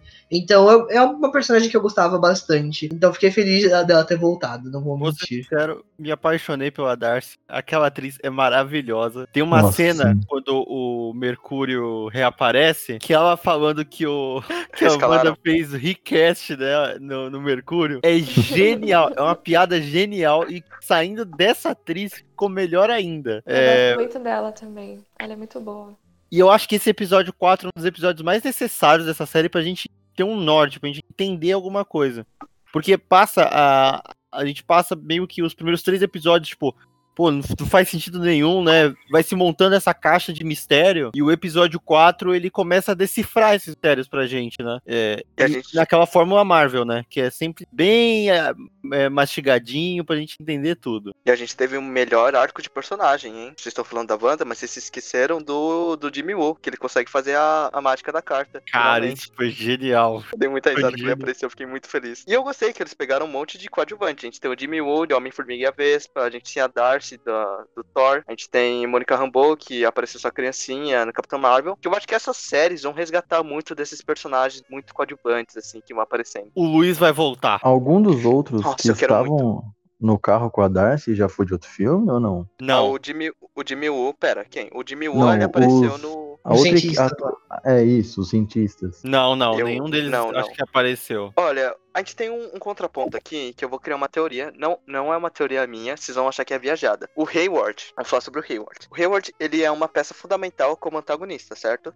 Aham. Certo. Só que o Hayward, ele é um antagonista de uma série grande, só que ele não faz parte do universo da- dos quadrinhos. Então há muitas teorias sobre ele, de quem ele poderia ser. É, Mephisto? Não. Tem, tem um pessoal do Twitter que pegou um- umas cenas do, do desenho, eu vou falar aqui, do desenho do- da Marvel, que tem o seguinte plot. O Ultron, vamos lá, o, o Ultron, ele foi morto na, no desenho. Só que ele não foi completamente morto, ele, ele sobreviveu. E ele meio que fez, tipo, um. Sabe aquele negócio do camaleão do, do Homem-Aranha? Ele coloca umas, uma máscara e ele meio que se transforma em um agente do governo tentando fazer tudo pra pegar os, os Vingadores. Se- Aí ele, ele é o? Ultron. Ele é o Ele é o Ultron, ele é o. Ultron, ele é o Ultron. o Terrível, Ultron sobreviveu. Porque, assim, o Visão não Eu queria matar que o seria Ultron. uma reciclagem meio chata. Eu, eu tinha uma Por quê? teoria melhor em relação ao Ultron. Não, porque assim, o Visão ele não queria matar o Ultron, a gente sabe disso. O Visão fala, "Ah, você é muito perfeito e tal. E principalmente porque o Ultron tava obcecado no Visão. A gente sabe disso. O todo o plot pro Visão aparecer foi porque o Ultron queria fazer um robô ferrado pra colocar o corpo dele. E a gente tem o Hayward completamente obcecado pelo Visão. Tanto que ele rastreia o vibrânio dele, ele cria um Visão, sabe? Esse tipo de coisa. Não sei, joguei aqui. Eu, eu Não. tenho uma teoria que ele é um Screw. Então- ele tem muita cara de ser então. um Screw. Mas o, o Visão, na verdade, ele é. O, o Ultron não queria fazer o, o corpo do Visão pro, pra ele. O Visão seria. é, até Visão o nome, porque o Visão seria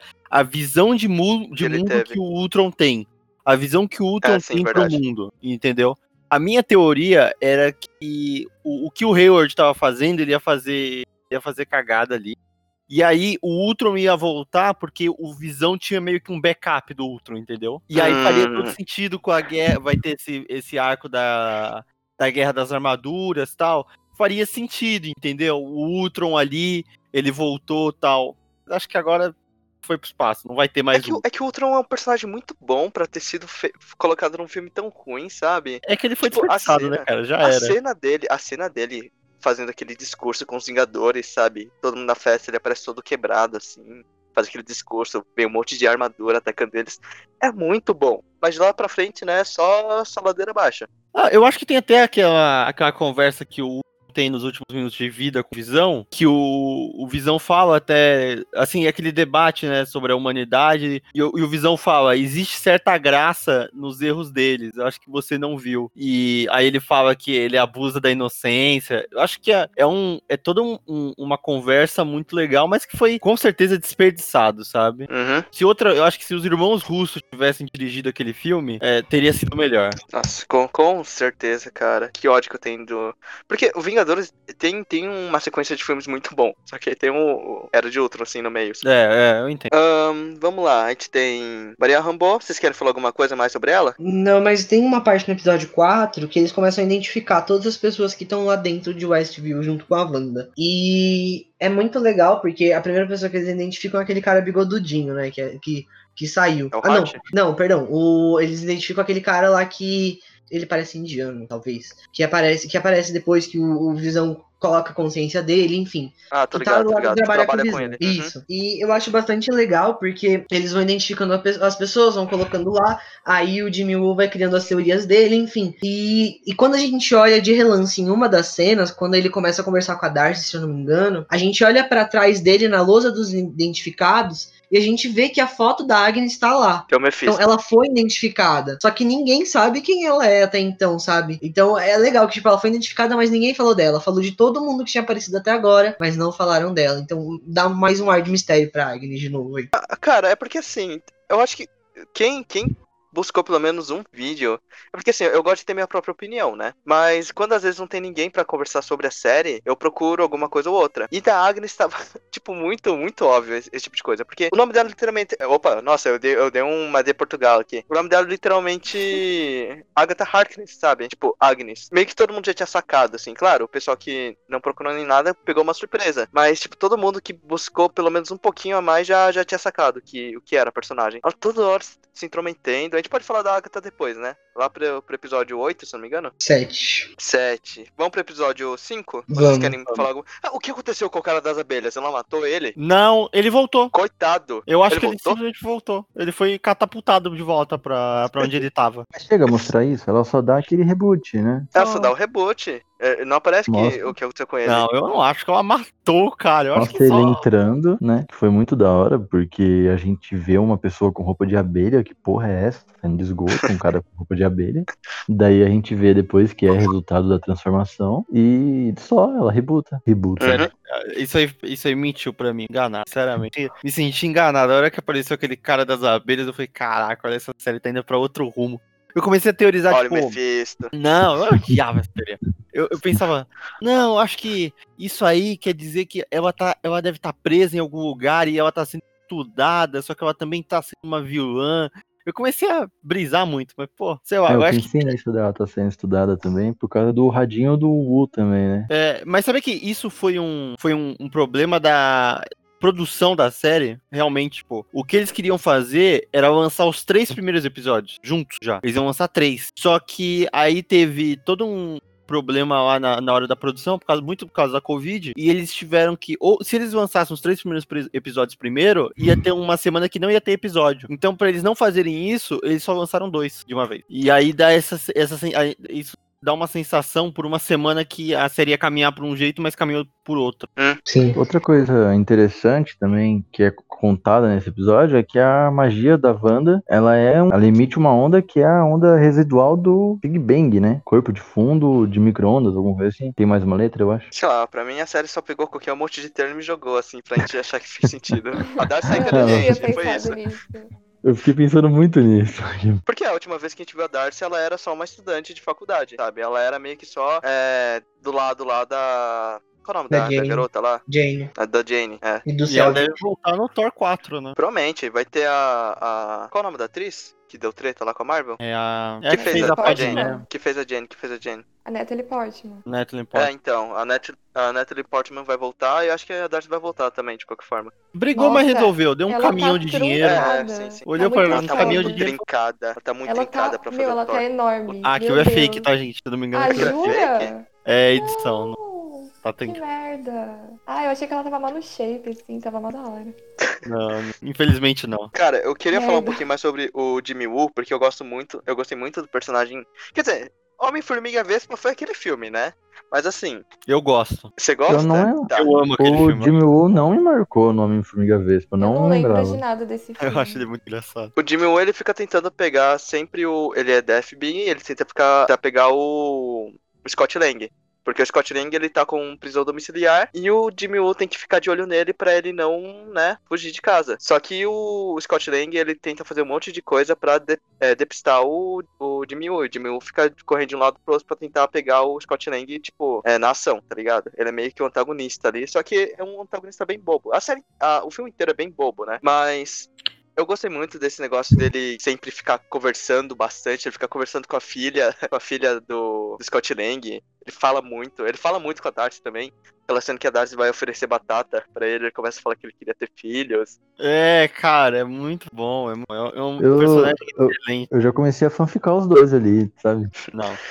Vai o que, Jimmy né? Woo, o Jimmy Woo, se não me engano, ele tem uma agência que é tipo da Shield, só que é só com heróis asiáticos. Eu queria muito aco- isso acontecesse. Sabe? Ele existe Então? Ele Sim, chega a falar é- dos quânticos, não é? Que ia chamar uma galera lá, se o, se o nome Não, é a galera da FBI, ele trabalha pro FBI. É, ele trabalha com o FBI. Só que o, é que o Jimmy Woo seria muito legal ele trazer, ele seria meio que o Nick Fury, só que desses heróis asiáticos. Porque a gente vai ter o filme do, do Shang-Chi chegando, né? Que aí já vai, vai abrir muita porta. E eu gostaria do. Eu não sei se o Jimmy vai participar, mas eu gostaria Não, dele eu acho isso. que não. Acho que vai ser uma coisa muito diferente, assim. Eu duvido muito que vai ter esses personagens mais ocidentais. Vai ser uma coisa é, bem oriental. Eu acho que vai ser muito oriental. Vai ter. Uhum. Se tiver, acho que se tiver algum personagem que a gente já conheça, talvez seja lá nas cenas pós-créditos. Mas tirando isso, Se, ó, se o Jimmy eu quero muito o Jimmy Woo chamando o, aparecendo lá no filme do Shang-Chi. Eu também quero o Amadeus Cho, que ele é tipo um Hulk asiático aparecendo na série da Mulher Hulk também, pra fazer Da essa. hora. pra entrar nisso tudo. Seria muito bom. Expectativas, expectativas, né? Gente, eu tô maravilhada. Tem muita coisa. Eu tô tipo, que isso? Sei lá. Vocês falam de umas coisas assim, eu fico, isso existe? Nossa, que doideira. O Enzo que me mandou, eu não sabia disso também. O Enzo me mandou essas curiosidades. É, voltando pra WandaVision, então, a gente pode ir pro episódio 5? Vamos, né?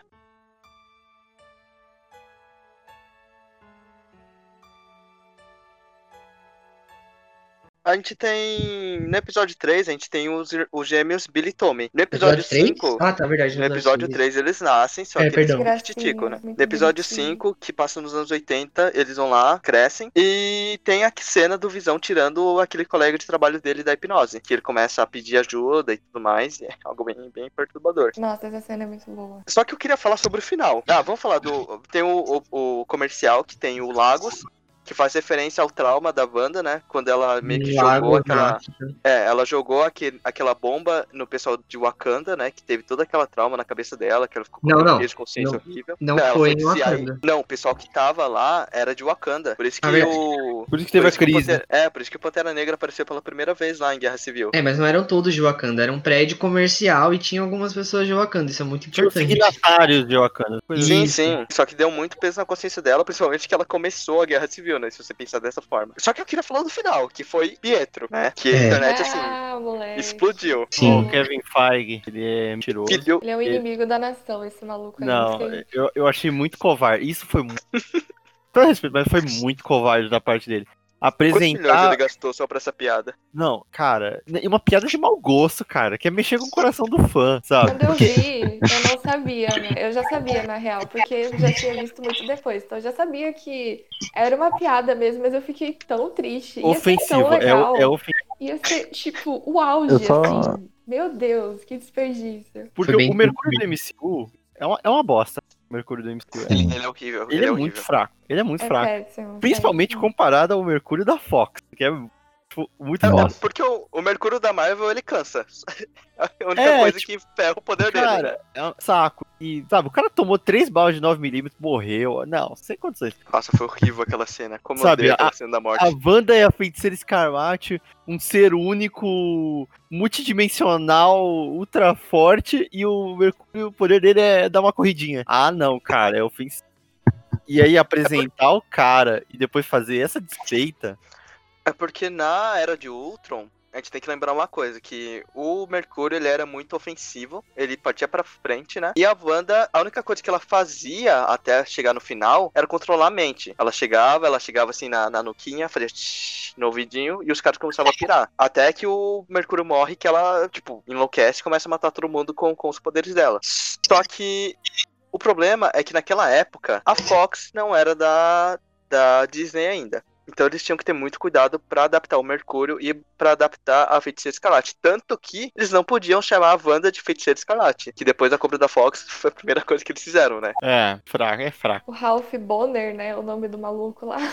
que Isso, merda. que é o Ralph que a Agnes se re- refere, né, durante todos os episódios. Ralph Bonner. Era melhor não ter feito nada. Era melhor não ter. Se, se fosse pra fazer isso, então melhor não ter. Todo mundo explodiu. Eu vi todo mundo, tipo, gritando, etc. E eu, eu vi gente assistindo a série por causa disso. Porque tinha gente que assistiu os dois primeiros episódios, acharam muito chatos e droparam. Aí quando viram que, tira, que tipo, a internet toda tava tendo teoria que, tipo, ah, os X-Men estão de volta, eles estão aqui na WandaVision. Aí o pessoal voltou a assistir. Mas o ponto é, é, eu acho que eles não colocariam algo que, tipo, tão grande que mudaria o universo Marvel numa série, num episódio de uma série, assim. Ao colocar é, é, o, Ev- o Evan Peters na, como Mercúrio, eles meio que já introduziram ele como Ralph Bonner, então ele não pode mais fazer o Mercúrio, assim. É, tipo, eles não podem cara. rescalar ele como Mercúrio. Eu acho que isso só Assim. foi pra estragar o personagem, sabe? Foi só pra Eu- estragar esse Mercúrio e falar, não, vai ter Mercúrio. Pelo menos foi o Hugh Jackman, né? Eu ainda, a- ainda acho que se forem botar os mutantes aí de uma vez, vai ser uma questão de multidimensão. Porque a gente não vê nenhuma menção de Gene X aí em nenhum momento. A Wanda, ela é, ela é entidade mais joia do poder. Do poder não, né? A Ah, joia é da, da, da alma. Da Da, alma? Então. da mente. Da mente. Da mente, é do Loki. Do Loki Mas da mente. da Eles mente. já deixaram claro que, claro que ela é super poderosa desde criança, ela já tem alguma coisa. Porque ela alterou a probabilidade da bomba Stark. Que a, Uhum. a bomba Stark nunca falha. Não é uma bomba Ha- Hammer. né? É uma bomba Stark e ela nunca falha. E aquela bomba falhou. É, só que a gente tem um ponto. A Wanda, ela sobreviveu à Joia da Mente, que é uma joia super poderosa, que o próprio pai do Peter Quill, ele fala que nenhum ser humano consegue segurar uma, uma joia do, do poder de boa, né? E... Não, a joia, a, a- a joia do poder é que o ser humano. Ah, é, não, verdade, verdade, verdade. Mas, de qualquer forma, a gente tem o Mercúrio que também sobreviveu. A gente tem que pensar nisso também. Porque os próprios caras do teste falaram que quase ninguém sobrevive. Eu não sei se a Wanda teve alguma participação. Eu acho que a Wanda que deu o poder pra ele. Eu não, eu não acho que. Ou ela alterou a probabilidade, entendeu? pra ele Ela sobreviver, alterou né? a probabilidade dele sobreviver. O que, deixa, o que pode demonstrar que ela, ela é tão poderosa quanto a joia. hein? Porque se Uhum. ela conseguiu mover a probabilidade da joia do infinito causar alguma coisa, ou pode ser que eles falem, ah, não, ele já tinha esse superpoder, a gente só ativou ele, aí sabe, né? Sempre é, tiveram mutantes no mundo. Eles não falam isso aí. Fica, fica de olho. De uma hora pra É. outra, né? Surgiram os mutantes. Eu ainda, ali, mas eu ainda nunca. gosto da minha teoria da crise das infinitas terras. né? Da, e na DC, Eu eu, acho que eles vão fazer uma coisa da Marvel, igual. Vai ser idêntico. Eles vão fazer uma puta crise, Então. os mundos vão se colapsar, e aí vai ficar. Ah, Vinga- vi- os Vingadores sempre existiram, os, os mutantes sempre existiram, e agora. O Quarteto Fantástico. Então, vai. É a única, é a mais fácil de explicar também, né? Porque eles tinham que dançar muito no que já tá acontecendo. É. De outras formas. Quarteto Fantástico pra mim vai ser assim: ou John Krasinski como Senhor Fantástico, ou eu não quero. Eu falo que é. eles já anunciaram o, o filme do o Quarteto Fantástico. A única coisa é que, assim, tem um problema do Quarteto Fantástico que é o pessoal que não conhece as HQs, não conhece a, os quadrinhos em si, vou dizer assim, a única, o único contato que eles tiveram com o Quarteto Fantástico foram aqueles três, foram aqueles três filmes.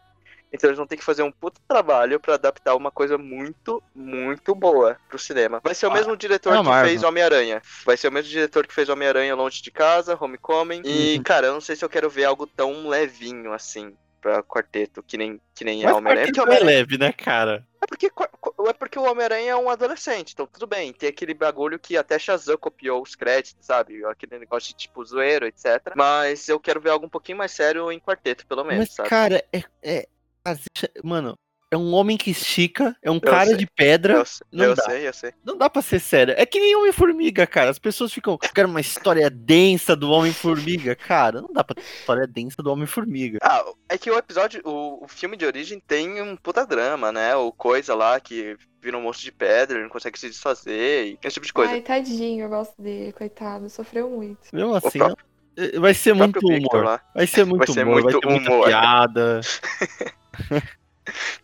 Não sei, eles vão ter que tomar bastante cuidado pra adaptar isso para pro cinema, porque falhou é, muitas vezes e, sei lá, o pessoal que só assiste filme pode estar um pouquinho meio que, puta, assisti outro filme do quarteto, teve aquele primeiro lá que teve aquele Galactus Sombra, teve aquele outro lá que, enfim.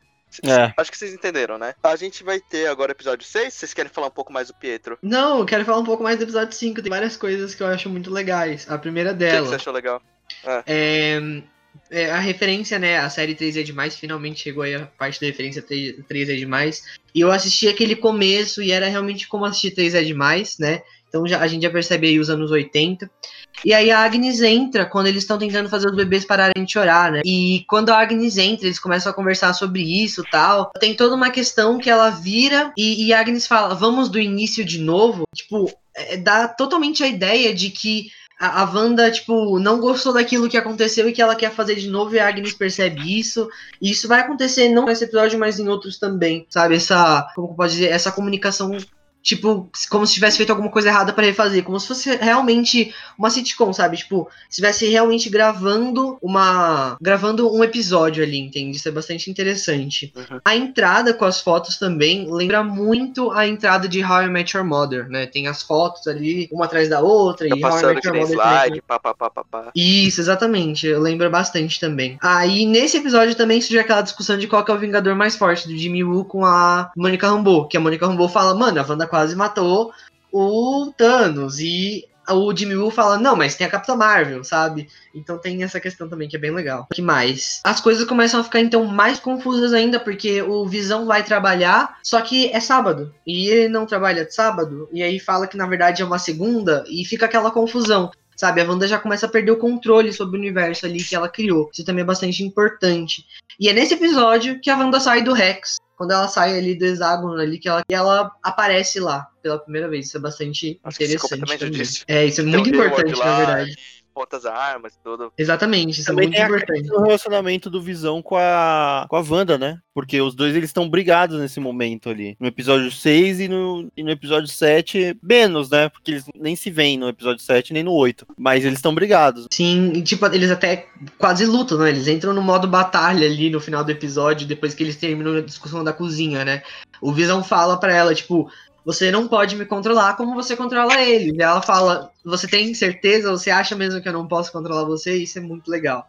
E tudo isso é acabado, né? Tudo esse essa tensão é cortada quando o Pedro aparece. É porque o Visão que a gente tem nessa série não é o Visão Visão. É um Visão que foi criado totalmente pela Wanda. Então ele não. Então os pontos dele é muito, tipo, gentil e tudo mais. Ele não é tão inocente quanto ele era na vida real. Porque ele era um robô, etc. Ele não entendia muito sobre relações humanas. Então ter esse ponto do Visão sempre escutar ela, sempre tentar entender, foi, foi muito bom, foi muito positivo. E também Sim. teve, até esse- momento, teve aquele negócio que a gente achava que o Visão era é, o corpo, o cadáver. Eu achava, no caso. Porque o Hayward fala que a- banda entrou lá, ele mostra as câmeras, né? E raptou o corpo do Visão. E o Visão aparece meio que ele quebrado, assim, em uma das cenas. Terceiro episódio. É, então. E no E, fim né? das contas, aquela cena não existiu. Qual, Outra ah, qual coisa- cena? Jogado fora. Do. Não, porque o Do Hayward corpo? queria manipular, né?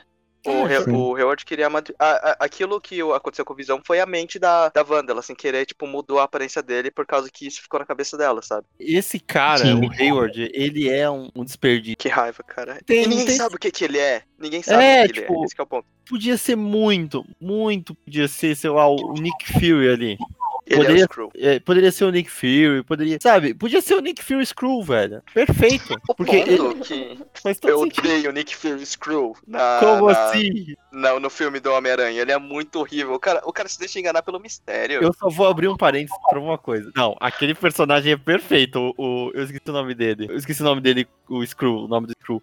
Mas uma coisa, eu, eu, eu criei na minha cabeça que teria sido Davos, é o genial. Davos? É, o- Tá é? Davos, né? É Davos o nome? Uhum. Talos, Talos, Talos. Então, uma coisa que seria genial é se o Talos tivesse copiado o Nick Fury errado e o Nick Fury tivesse com o tapa-olho errado, do lado errado. E as pessoas perguntassem, ué, seu olho não era do outro lado? E aí, se no final se revelasse um Screw, cara, genial. Marvel Mano, me contrata. O ponto é, invasão secreta tá vindo. A gente tá, confirma tá confirmado que vai ter invasão secreta pela Disney, o, o Ken Feige falou. Só que o ponto é, invasão secreta não vai ser um filme, vai ser uma série Ruim, vai ser ruim. da Disney Plus. E é, um, é uma coisa assim, que vamos lá, é uma grande... É um grande momento pra Marvel. Eu não sei como eles fizeram isso pra, pra virar uma série. Eles podiam, eles podiam trazer o Capitão América de volta nisso. Porque no, no. Não, porque tem algum lugar da Marvel tem uma invasão secreta e o Capitão América é substituído. É uma das pessoas que é. Acho que num desenho, inclusive. Você pode trazer esse, esse negócio pros fãs e ao mesmo tempo o cara é um Screw, né? Ah, eu, eu não sei, eu tô lendo Invasão Secreta, os quadrinhos, né? Eu comprei aquela graphic. Aham. E tá, tá, tá sendo interessante. Porém, eles vão ter que dançar pra ver como eles vão tra- transformar os Skrulls em inimigos. Eu acho ainda que. Eu, eu achei o Hayward muito estranho, sabe? Bastante estranho. Eu tenho quase certeza que ele é um Skrull. Um Skrull, tipo, maligno, assim. Que quer sabotar a Terra. Pra mim, ele me lembra muito o Striker do Wolverine. Também odeio. Possível não odiar. Já que a gente já chegou na aparição do Pietro, mas uma coisa que fica legal é quando o cachorro morre. E daí, Spark! e daí as crianças falam: Você conserta qualquer coisa, mãe. Conserte a morte. E fica um clima muito foda. Sim, O daí. Spark era o Mephisto, né? O, o É, cachorro. O cachorro. mas- Episódio 6, então.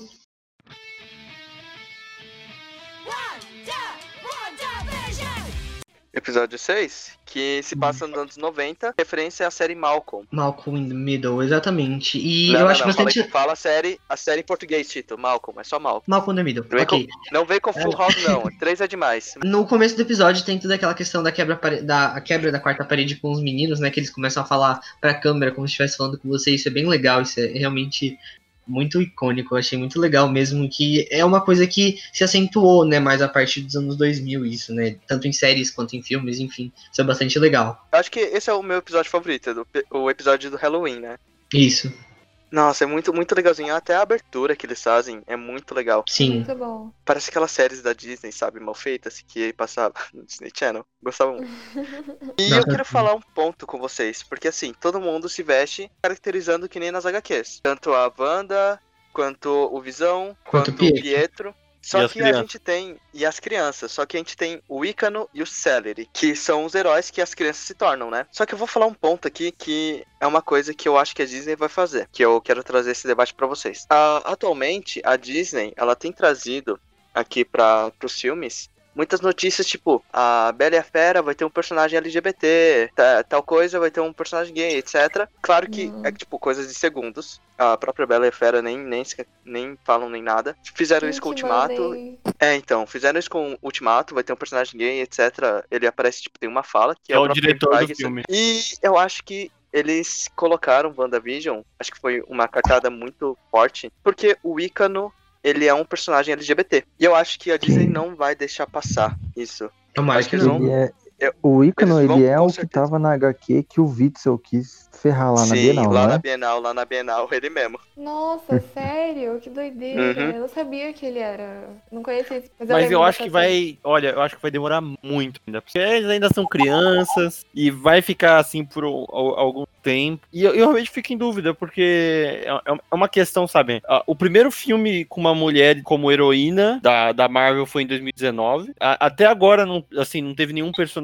relevante gay na Marvel, sabe? É, é uma coisa que a Disney. Ela tá vacilando já faz ó, muito tempo. É uma coisa que já era pra, pra ter acontecido, sabe? Há muito tempo e eu não sei por que não aconteceu. Verdade, eu não sei não aconteceu, né? Mas é, é estranho que eles demorem tanto pra fazer algo tão simples, né? Que é apresentar um personagem LGBT. Eu Sim. entendo, cara. Eu acho que é por isso que eles vão introduzir. Eles vão tentar dar um jeito de, de buscar o Icano e o Celery de volta. Vão ter. A Wanda, por algum motivo, eu acho que ela vai tentar buscar os, os filhos novamente. Porque a gente tem esse Sim. negócio do marketing mesmo, né? A Disney tá interessada em, em trazer esse tema. Claro que nem tudo são flores, né? Tudo envolve um, um- um mercado aí. Colocar o Icano seria uma boa aposta pra eles. Sim. É, eu acho que isso fica bem claro, né? Essa, essa questão, justamente porque é um episódio que até então o Billy e o Tommy eles não tinham tido um desenvolvimento verdadeiro como personagens, né? Eles eram só filho da- os filhos da Wanda e do Visão. E, mas a partir daí começa a ter o desenvolvimento. Eles dois começam a ter os poderes e tal. E mais do que isso, eles começam a ter mais falas, eles começam a, a ter mais importância dentro da série mesmo. Eu acho isso muito legal, é uma, é- traz uma relevância muito grande. Eu amo os dois, eles são uma gracinha. Quando eles, come... Quando eles ficam mais velhos, a dinâmica deles eu gostei muito. Eles são muito engraçados. Muito Tomara que fofos. eles. Tomara que eles voltem mesmo, assim, né? Como personagens realmente, porque eu gostei muito. As crianças são muito carismáticas. Eu ainda nesse- vejo com dificuldade esses personagens, eu não gostei tanto. Eu acho que é, é- é muito difícil criar personagens assim, filhos de heróis. Tanto que pra mim, até agora, o meu, meu favorito, filho de herói, é a filha do Tony Stark. Pra mim é maravilhosa, assim, a atriz manda bem pra caramba. E eu não sei, esses dois não me convenceram, não. Infelizmente, não fui convencido por eles. Eu sou Agora suspeita que- pra falar, né? Eu gosto muito de criança. Agora que foi falado na questão filho de herói, também volto naquilo da dificuldade de introduzir os mutantes, porque a Wanda e o Pietro são filhos Do Magneto. do Magneto. Uhum. E o pai deles morreu, que era um bobão, um proletário lá, da, vivia na União Soviética e só. Bobão proletário. União Soviética não, já era Rússia, hein? Morreu na década Era um grande. Ele era um alienado. Era um alienado. É, eu acho. É, Eu não complicado. acho que vai ter alguma coisa. Eu acho que. Pode ser até que o que aconteça é que tem uma nova feiticeira escarlate, um novo, um novo Mercúrio no multiverso aí. Se tivesse Nossa. Não, Tomara que não. é uma Não, Wanda não. cara. Não, não, o novo Mercúrio, beleza. Eu não gostei desse Mercúrio e vai, vai outro. Mas o Wanda não. O Wanda, pra mim, já teve um desenvolvimento muito grande pra ser Ou descartado. isso, Acho que não. ou não vai ter. É, é, é um, Não vai ter mutantes. ou- Não vai eu ter não, mutantes. A não vai ter, não vai ter Wanda e Mercúrio. Não vai ter esse. Eu vou falar a minha teoria no final ainda. A gente tem, ne- nesse episódio, a cena em que o Visão vai até onde ele não deveria ir. Ele começa a ver o pessoal chorando, fazendo um movimento muito Sim, repetido. nossa. Porque assim, E foi muito triste quando ele vê a mulher que glitou lá, ela tava parada e chorando, né? E Sim. aí que ele decide continuar. Sim. E, e ne- nesse episódio também, a Wanda ela encontra com aquele cara que tava fazendo a patrulha do bairro, né, Pra garantir que não acontecesse nada de errado.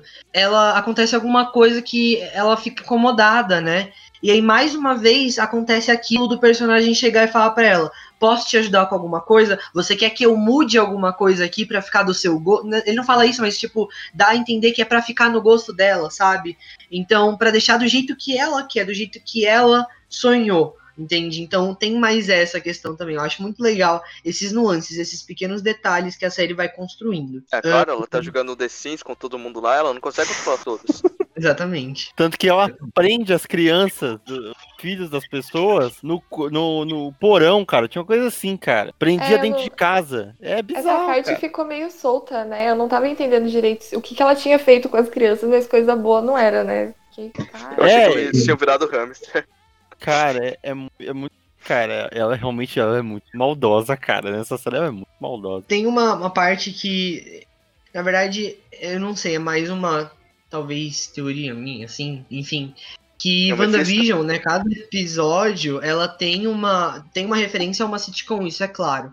Né? Mas, na verdade, se você assistir os episódios bem, e ver algumas determinadas cenas, tem referência a mais de uma sitcom, a pelo menos duas em cada episódio. Por exemplo, Sim. Nesse episódio, tem a referência a Eu, a Patroa e as Crianças. Quando o Visão fala, eu quero. Vamos beber um xarope de milho com bastante frutose. E ela fala a mesma fala do Franklin, que é o namorado da Cad lá, o namorado criancinha da Cad, no Eu, Patroa e as Crianças, né? Que ele faz toda aquela questão de vamos beber refrigerante, mas não, xarope de milho com bastante frutose. Então, sei lá, eu acho que tem es- esses nuances, que talvez nem sejam, né, referências a essas séries, mas que acabam por coincidência se tornando, né? Mas eu, sinceramente, não Acho que acho, sim, isso acho que sim. Acho que sim. Porque, se querendo ou não, no subconsciente da banda, as séries é o que trazem paz, assim. É o que Sim. pra muita gente traz paz. Às vezes você tá num dia de trabalho cansa é, cansativo, sei lá, um dia que você estudou muito, etc. Você, sei lá, abre a sua Netflix, bota lá um- uma série e você curte, sabe? É um, é um bagulho que tira todo todo o estresse, que faz você rir um pouco, etc. Sim. Que é o que a banda É. precisava, né? Exatamente. No cinema também a gente vê ali no cinema da cidade deles, tá passando Operação Cupido e Os Incríveis. É muito legal Operação isso. É, Operação. Cupido é da Lindsay Lohan, né? Isso, da Não, não tem as Olsen, né? Eu confundo Não. muito as Olsen. Eu não sei porquê, eu não sei porquê. Acho que é porque no, no filme da Operação Cupido tem, tem gêmeas, né? Mas é só Lindsay Lohan mesmo. É. Ih, procurei Lindsay Olsen. Não, Lindsay Lohan. E Os Incríveis, que é um filme de super-herói. né? Uma animação de super-heróis. Inclusive, tem uma referência dos Incríveis no último episódio. Eu não sei se, se vocês notaram. Eu apontei assim o dedo lá, os Incríveis. Mas, enfim, já que a série tinha colocado os Incríveis, então pra mim ficou bastante evidenciado. Eu vou falar isso no, no, no último episódio. Eu tô me segurando também. Então, nossa, quero falar muita coisa. Alguém mais pra falar? Ah, é. No Não. final disso tem o, o circo, né? É verdade. Maravilhoso. Eu, eu achei que todo mundo do núcleo da Darcy ia virar sitcom. Eu ia gostar muito. Mas, claro, né? Eles tinham, tinham que ter um núcleo lá fora pra, pra cuidar das coisas. O próximo episódio, o 7, é um dos, assim, um dos melhores episódios da série disparado. Com certeza. Que bagunçou tudo aqui. Foi a quem faz viver. Modern Family? Modern Family e The Office, né? É, sim, que eles É começam uma a falar pra câmera, dois, né? É, Sim. é uma referência aos dois, né? Tem uma cena que me toca muito, que é, é de- é do Visão, né? Ele tá lá na frente do trailer falando com o entrevistador, né? Fala, eu acho, eu, eu acho que a minha esposa não tá querendo que eu chegue em casa. Isso é muito legal. Aí corta a cena, né? Ele tá no caminhão com a Darcy, no trailer com a Darcy. Aí começa a passar obra e sinal vermelho. Aí ele olha pra câmera assim, igual o Jim, né? Ele olha, ele olha pra câmera, aí você, caraca, Nossa, genial. É bom mesmo. É muito bom, é um episódio maravilhoso. Sim. E aí tem também aí o comercial do Nexus, né? Que é aquele antidepressivo. E ele fala, né, no comercial, que te faz confrontar, é, um antidepressivo que te faz confrontar a realidade e você percebe que o mundo não gira em torno de você. Cara, isso é um tapa na cara muito forte pra Wanda, muito, muito forte, e mostra, eh, ele consegue direcionar bem o porquê que tudo estava acontecendo, consegue mostrar ali a situação pela qual a Wanda estava passando e resume muito bem tudo isso. Traz uma boa ilustração sobre tudo. E é bem interessante esse comercial, eu gosto bastante. Cara, é porque o Nexus, na, na- nos quadrinhos, assim, de uma forma bem simplificada, é um lugar onde, onde, tipo, a estrutura, assim, do universo tá desgastada e o pessoal os magos, assim, conseguem passar entre as dimensões. Eu, eu dei uma pesquisada, assim, tipo, bem rápida agora, enquanto vocês estavam falando, pra ver o que que era. É, por aí vai, né? Eu acho que também é meio que talvez uma espécie de abertura, enfim. Já que a gente vai ter o filme do Doutor Estranho lá, né? E é legal no episódio 7 que tudo começa a desmoronar. Tudo, na verdade, já tava tudo encaminhando para aquele momento em que a Wanda tava ficando mais confusa, né? Com tudo que tava acontecendo. É interessante porque aí a casa dela começa a voltar pros anos 50, pros anos 60 e por aí vai. E ela volta tudo normal depois e é, você percebe que ela tá passando por um estresse maior do que, ela, do que o que ela tava passando no começo. Parece que as coisas começam a fazer menos sentido para as pessoas ali em volta e as pessoas começam a se questionar. Pelo menos essa é a visão que eu tenho. Vamos falar um pouquinho E- da casa? Não, pode, pode continuar, Tito. Foi mal. Não, eu ia falar justamente sobre isso, que a casa, é- ela é justamente, sei lá, é bastante, é bastante interessante como eles colocam a casa, né? Porque no começo, na primeira, no primeiro episódio, ela tá de um jeito, ela é uma casa térrea, só que no segundo episódio ela passa a ser uma casa de dois andares e ela permanece aí até o fim, só que com tons mais modernos a cada episódio, isso é bastante legal. Então, o- os próprios diretores falaram que eles desenharam a casa e a cada década que ia passando, eles deixavam a mesma estrutura e só deixavam os móveis cada vez mais modernos, comparando com os móveis da época. Eu achei isso muito interessante. E no final do episódio, né? É um episódio bastante. Que traz essas questões aí de Modern Family e tal. Ou Família Moderna, né? Em português, como você queria. Pilão. E aí, no final, a gente tem o Billy, né? Ele vai pra casa. Ele, ele e o Tommy vão pra casa da, da Agnes e o Billy, que é o que tem o poder da, da Wanda, né? Ele fala. Você é silenciosa. Ele fala, tipo, pra Agnes, porque ele consegue. Ele tem o mesmo poder da mãe dele, de ler mentes. Você é silenciosa, não consigo ouvir nada de você e tal. E aí já começa toda a questão do desenvolvimento, do aparecimento da Agnes, enfim, isso é legal. E também é o episódio que a Mônica entra no Rex, né? Que a Mônica Rambeau entra no Rex. Ah, só queria avisar, pessoal, que o Luiz teve que sair. Apenas isso mesmo. Ah, beleza. Queria falar uma coisa que a gente teve a Photon aparecendo, né? Sim. Nesse, nesse episódio. A Mônica, a Mônica Rambeau, ela vira a, per- a personagem Photon. Ah, então esse é o nome de herói dela. Esse é o personagem herói dela. Que ela fica com Eu- aquele glitch. Eu achei muito foda a cena dela atravessando a barreira. Tanto, tipo, os efeitos em si, quanto mostrando toda a memória dela, o luto, as coisas que ela tava pensando, coisas da infância. E daí ela saindo daquele jeito, tipo, caralho, que mudei. Achei Mudei. legal também. O olho dela, né? Fica bem azul. Sim, É bem legal começa a enxergar as coisas diferentes também. Me lembra Inclusive, os Mentat gente, da Duna. Hum. Por que que, tipo, ela fica com o olho azul, mas não tem um momento que ela fica com o olho dourado, alguma coisa assim? Eu reparei. Quando ela lava tiro no último episódio. Qual que é a pira? Eu não sei quais são os poderes dela. Porque eu não sei. Minha mãe só olhou. Minha mãe tava comigo, ela viu essa cena e ela falou assim: ah lá, virou a Photon. Aí eu fui pesquisar. Você é louco, dona Jane. São é não, maravilhoso. Geraldo, não, ela, ela, fica vendo, ela fica vendo teorias da- Que de uns legal. canais aí de HQ. Ó, vamos ver. Ah, filho da Marvel, conhecido também como Legado Marvel, atualmente Photon. Tá bom, eu quero saber os poderes dela. Enfim, ela virou Photon, né? Esse que é o importante. E não mostrou muito dos poderes dela. Tipo, Não. tem a Wanda atacar ela, beleza. Depois ela leva um tiro, beleza. E é isso. Tem o bagulho lá parece com o uma- Pietro também, né? Pietro, que ela. Eu não Uau. sei, tipo, ela descobre aquele cordãozinho nele. Será que ela tem, tipo, o poder de ver coisas ocultas, assim? Porque ela vê o. Começa a brilhar aquele co- cordãozinho. Não sei se ele já brilhava ou se ele começou a brilhar porque ela tava conseguiu enxergar ele. Sabe? Eu não reparei se ele era, tipo, invisível e só ela podia ver com os olhos.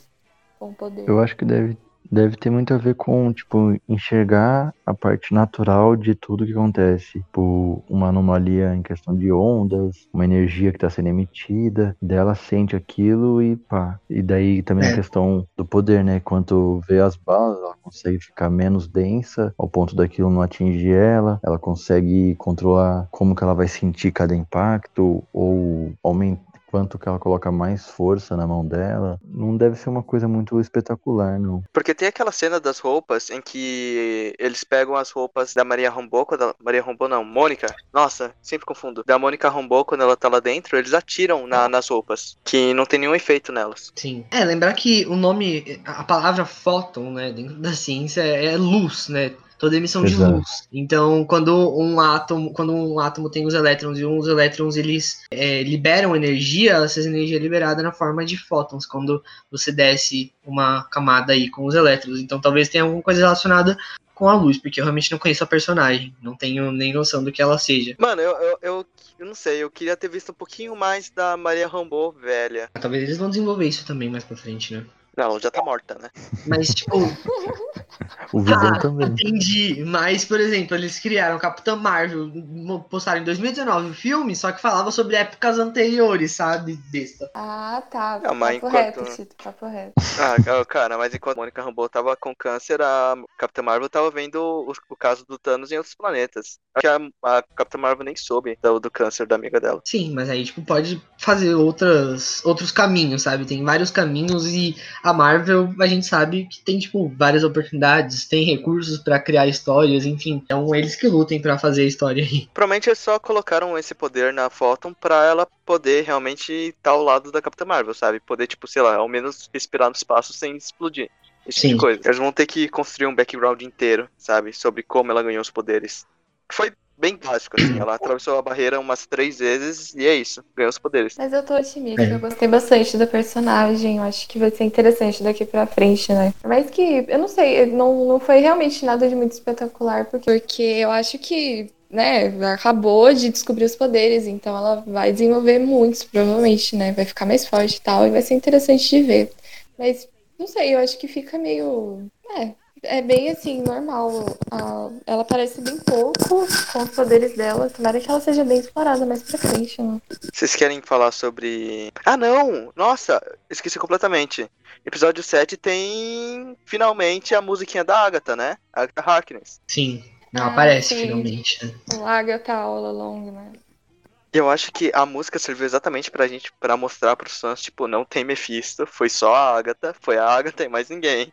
Sim. É, eles reforçam bastante, né? Sim.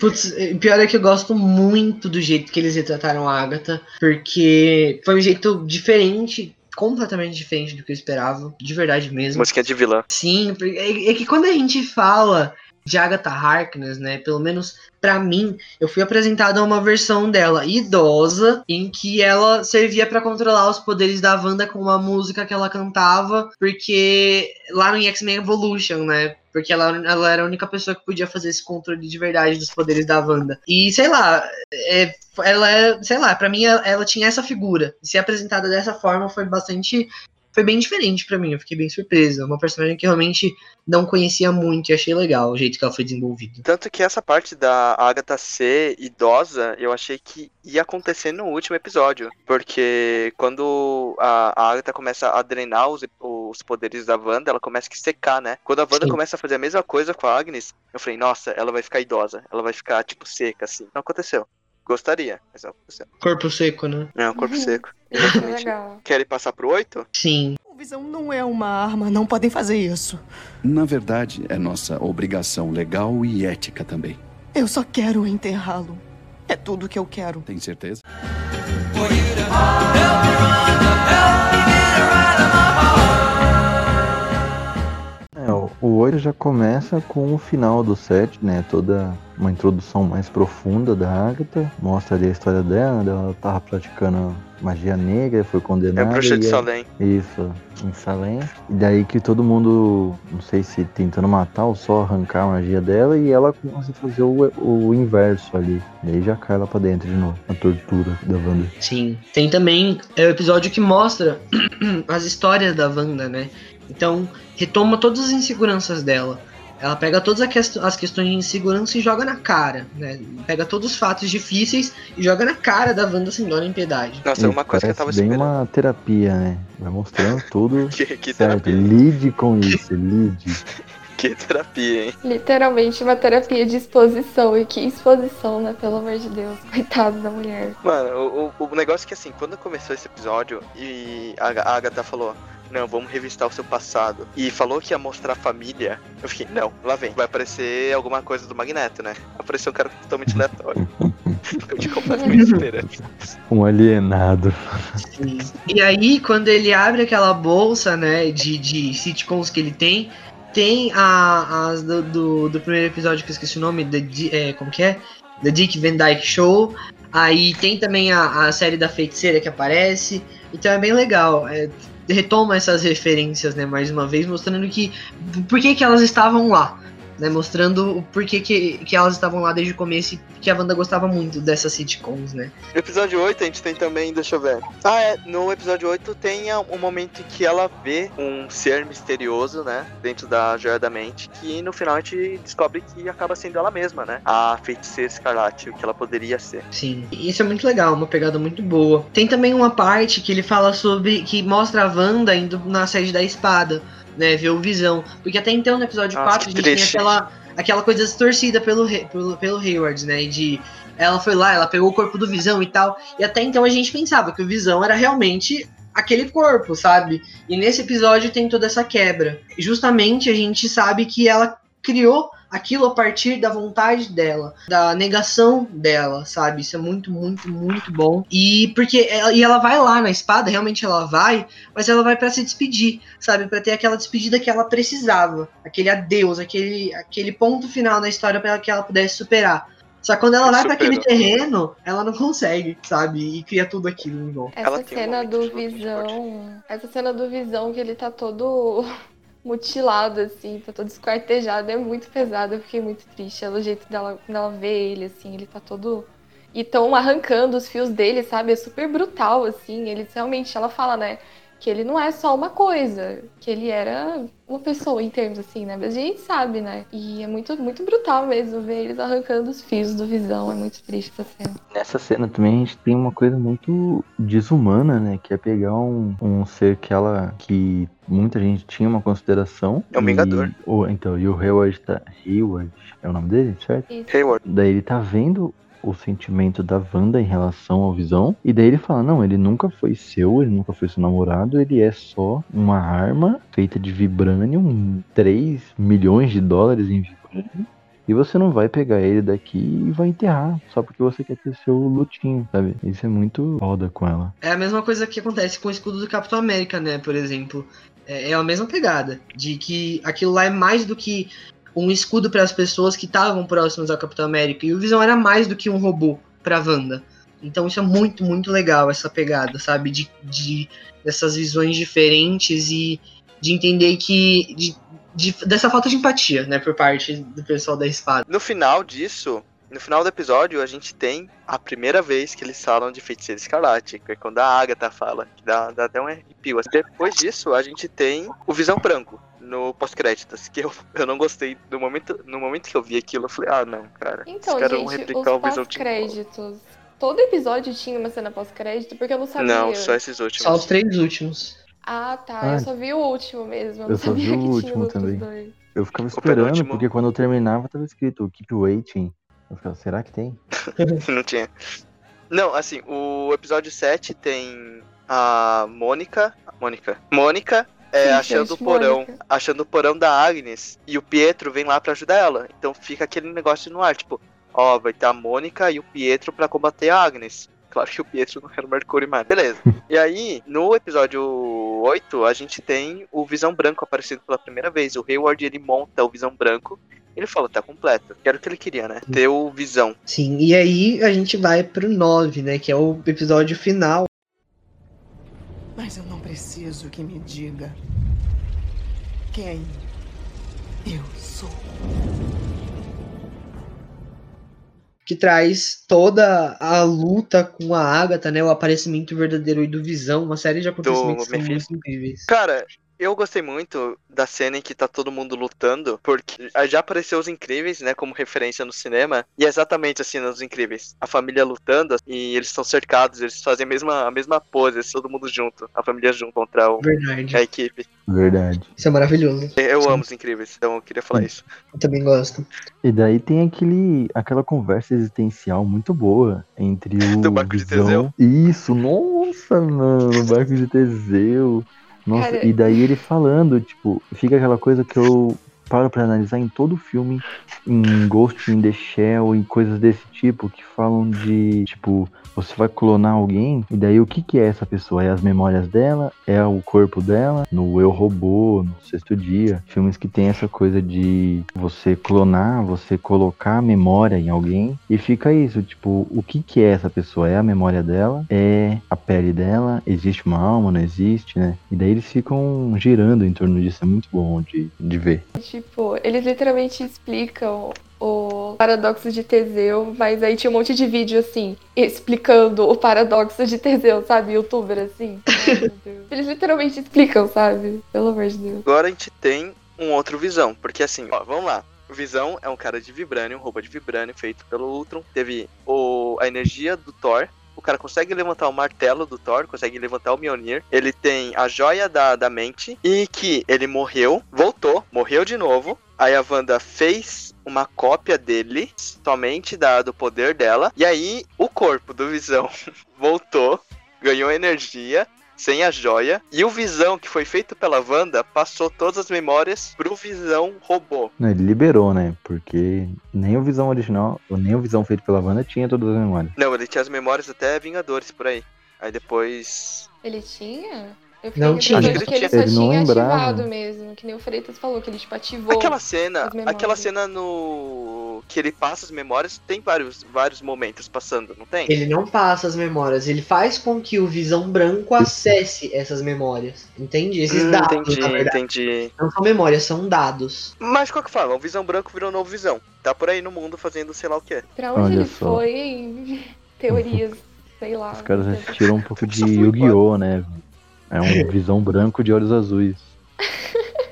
Só que assim, foi uma forma, acho que bem preguiçosa deles botarem o Visão vivo, de novo. Que o Visão Sim. a gente sabe o que acontece no final desse episódio, só que tem o Visão com as memórias, com os dados, solto por aí. Que é o mesmo corpo do outro Visão, só que sem a joia. Ai, É, Nossa, que bagulho bem, confuso. Sei lá, eles lutando no céu, assim, eu achei tão esquisito, sei lá. Foi uma cena de ação bem ruins, assim, umas lutinhas meio. Achei bem preguiçoso nesse sentido. a também. lutinha das crianças também, contra o- os caras lá. Ah, não, mas aí é criança, né, pô? eu achei engraçado eles enfrentando a galera lá. Eu senti mais Eu falta achei- mesmo da Mônica Rambeau mesmo. Tipo, ok, nem tinha tantos inimigos, né? Tinha a galera lá, mas eles foram. Acho que eles foram desarmados pelas crianças, é isso, né? Não sei, eu senti falta dela participar, sabe? É Também mais- senti. tipo, mesmo que ela tivesse despertado os poderes dela só por ali, no geral mesmo, sabe? Ela passa boa parte ali presa com o Pietro, né? E ela só aparece um pouquinho, e aí depois. A própria Darcy também, sabe? Ela A Darcy some, some. ela some. Desculpa que eles não se lembra. É tipo assim, ah, a Darcy não gosta desse tipo de coisa. E ela não aparece. Mas O quê? Eu não. Não, quando que fala isso? quando a Darcy sumiu, o pessoal fala, ah, cadê a Darcy? O pessoal fala, ah, ela não gosta de, de, é, de ficar nesse tipo de coisa. Não, tipo, disse que relatório é pra idiotas. é, então. eu não lembro e- dessa parte. Foi, foi o quê? Foi. É na cena pós-crédito. Ah, tá. Eu não vi essa então também. É, é Mas- relatórios, verdade. Isso. Eu senti Eu acho- falta disso, sabe? Ela só atropela lá o. o com, é o Hayward, né? Que ela O dá Hayward. um golpe assim e sumiu, entendeu?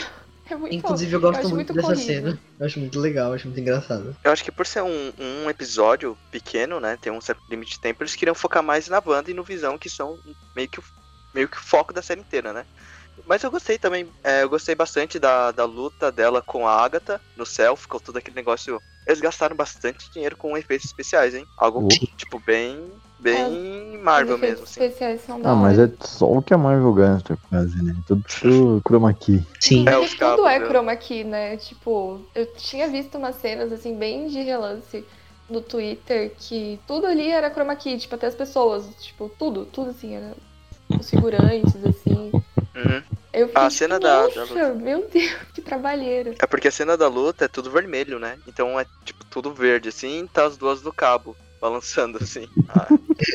Ah. A Elizabeth Olsen esquisito é de gravar, assim, sei lá. Ridículo demais. É É. porque ela, Elizabeth Olsen não estava muito acostumada a interagir com outra pessoa pendurada num cabo, porque ela mesma disse que ela gosta de se pendurar nos cabos, que ela tá em todo filme da Marvel tá assim, que normalmente o máximo que tem é o Visão também.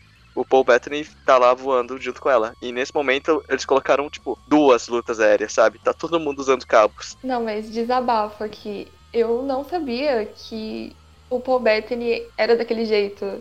Tipo, eu quando eu realmente achava que o Visão era o Visão assim, só que ele usa umas próteses, né? É um negócio assim, e ele é feio. O Paul Bettany é muito feio. Eu fiquei triste porque, sei lá, na minha cabeça o Visão era bem bonitão, assim, sabe? Eu devia ser um ator bonito. Mas o Paul Bettany, velho, parece uma espiga de milho, tá ligado? Sei lá. Verdade. Ver o spin-off da WandaVision é muito estranho, porque o vermelho não pega muito bem preto e branco. Então, o Visão, ele tava com uma máscara azul, muito feia, cara, muito feia. Nossa, Procura imagina depois. pra ela contracenar, deve ter sido um baita de um desafio, porque ele tava muito esquisito, assim, as próteses, o- os negócios na cara. assim. Ó, vocês querem falar do finalzinho? Tem o... Aquela cena tocante lá, deles indo dormir. Ah, é, antes disso teve aquela cena que a Eren falou, que foi o pessoal se libertando, né? A Agatha simplesmente liberta eles. É. E aí eles essa começam a falar, né, que estavam vivendo os pesadelos dela tal. Porque Eles até ali começaram eu a implorar pela comprando. morte, meu. Sim, nossa, eu tava assim pensando, ah, mas ah, a Wanda vacilou, mas. Mas aí quando chega nessa parte, assim, realmente, você vê tudo que ela fez da boca das pessoas, né? Por mais que eles já tivessem falado nos momentos que eles adquiriram consciência, né? É muito pesado. Muito pesado. E eu achei incrível. Ela, ela, depois que acaba tudo, né? Já acelerando um pouco, ela só põe o capuz, vai andando, passa todo mundo, ela fala com a Monica Rambeau e vaza, entendeu? Tipo, foda-se. Foda-se essa galera que eu torturei. Acho que o mais pesado é que além de ter a raiva, né? Tava todo mundo com muita raiva, claro. O pessoal tinha muito medo dela. Tipo, todo mundo começa a gritar assim, só que ninguém ousa chegar perto dela, sabe? Eles cercam, mas ninguém, tipo, chega muito perto dela, com medo. É aquela cena que ela acaba enforcando eles, né? Com aquela, aquele corno vermelho, assim, quando ela fica com muita raiva.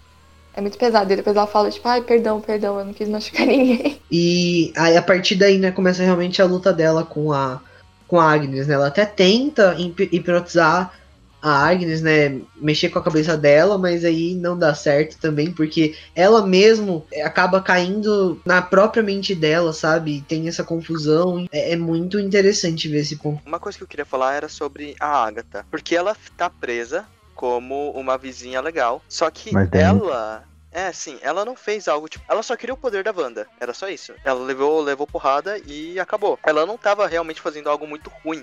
E ela fala pra Wanda que ela não sabe controlar os poderes, mas ela pode ensinar. Eu acho que em algum momento, se a Wanda precisar, ela vai libertar a Agatha. E a Sim. Agatha vai se tornar a mentora. Mas a Agatha ainda tá presa porque toda a ilusão da Wanda se desfez. Não, a, ela tá, porque a Wanda deixa só a Agatha. Ela fala, não, você vai virar a vizinha e vai ficar aí, vivendo sua vida pra sempre. Hum, Acho que é porque não depende do Rex, né? Tipo, ela aprisionou só a Agatha, então não tem a ver com ela Uhum. desfeito tudo. É, e aí volta pra aquela questão que, que eu tinha falado, né, no começo. No começo não, mas uns momentos atrás aí que eu falei daquela questão do X-Men, né, de que a Agatha no X-Men Evolution, no desenho, era a única que podia controlar, vamos assim e tal. Talvez isso volte de uma maneira mais com uma mentoria, né, mais com uma mentora assim pra Wanda, saca? E, e é possível, é possível sim. E tem duas cenas pós-créditos nesse último episódio. Sim. sim, Tem duas? Tem tem duas. duas. Mentira, A- eu só a- vi a da Wanda sim. lá na cabaninha, assim, tomando café. Então, mas a, a da Mônica passa antes. É, da Mônica passa Passa? antes, depois tem essa da, da, da Wanda, sim. Ah, eu devo ter pulado então, porque eu imaginei que, se por ser o último episódio, ia ter uma cena e eu devo ter pulado bem pro finalzinho e acabou pulando a primeira também. O da Mônica foi simplesmente só um gancho pra Capitã Marvel 2. Com certeza. O que que Não tem nem o acontece? que discutir. Ela tá lá falando com o pessoal do governo, daí chega uma funcionária da, do FBI e Do fala pra ela, isso, espada, fala que tá sendo convocada pelos Skrulls mesmo, né? Falam que é os Skrulls, não. Ela é uma Screw. No caso, a funcionária, ela se transforma Isso. e vira uma Screw. Caraca, que da hora! Então ela vai estar no filme da Capitã Marvel. Tem data esperar- de previsão já? Do 2? Putz, não sei. Eu acho que que eu eu quero muito datas. ver, eu quero muito ver a Monica Rambeau. Assim, ainda mais agora no filme com a Capitã Marvel, vai ser muito legal. Porque antes da, da- do filme da Capitã Marvel, eles têm- também tem a série da Miss Marvel, que eles vão ter que lançar, né? Então acho que tem que esperar Uhum. um pouquinho. Eu achava que ia ter uma participação especial, tipo, nos pós-créditos. Eu fiquei Mas quem torcendo. que é a Ah, Miss Marvel? é uma adolescente, que nem o ah, Peter eu Parker. conheço ela, eu conheço, eu já vi sobre. Não Uhum. tinha me ligado que era ela.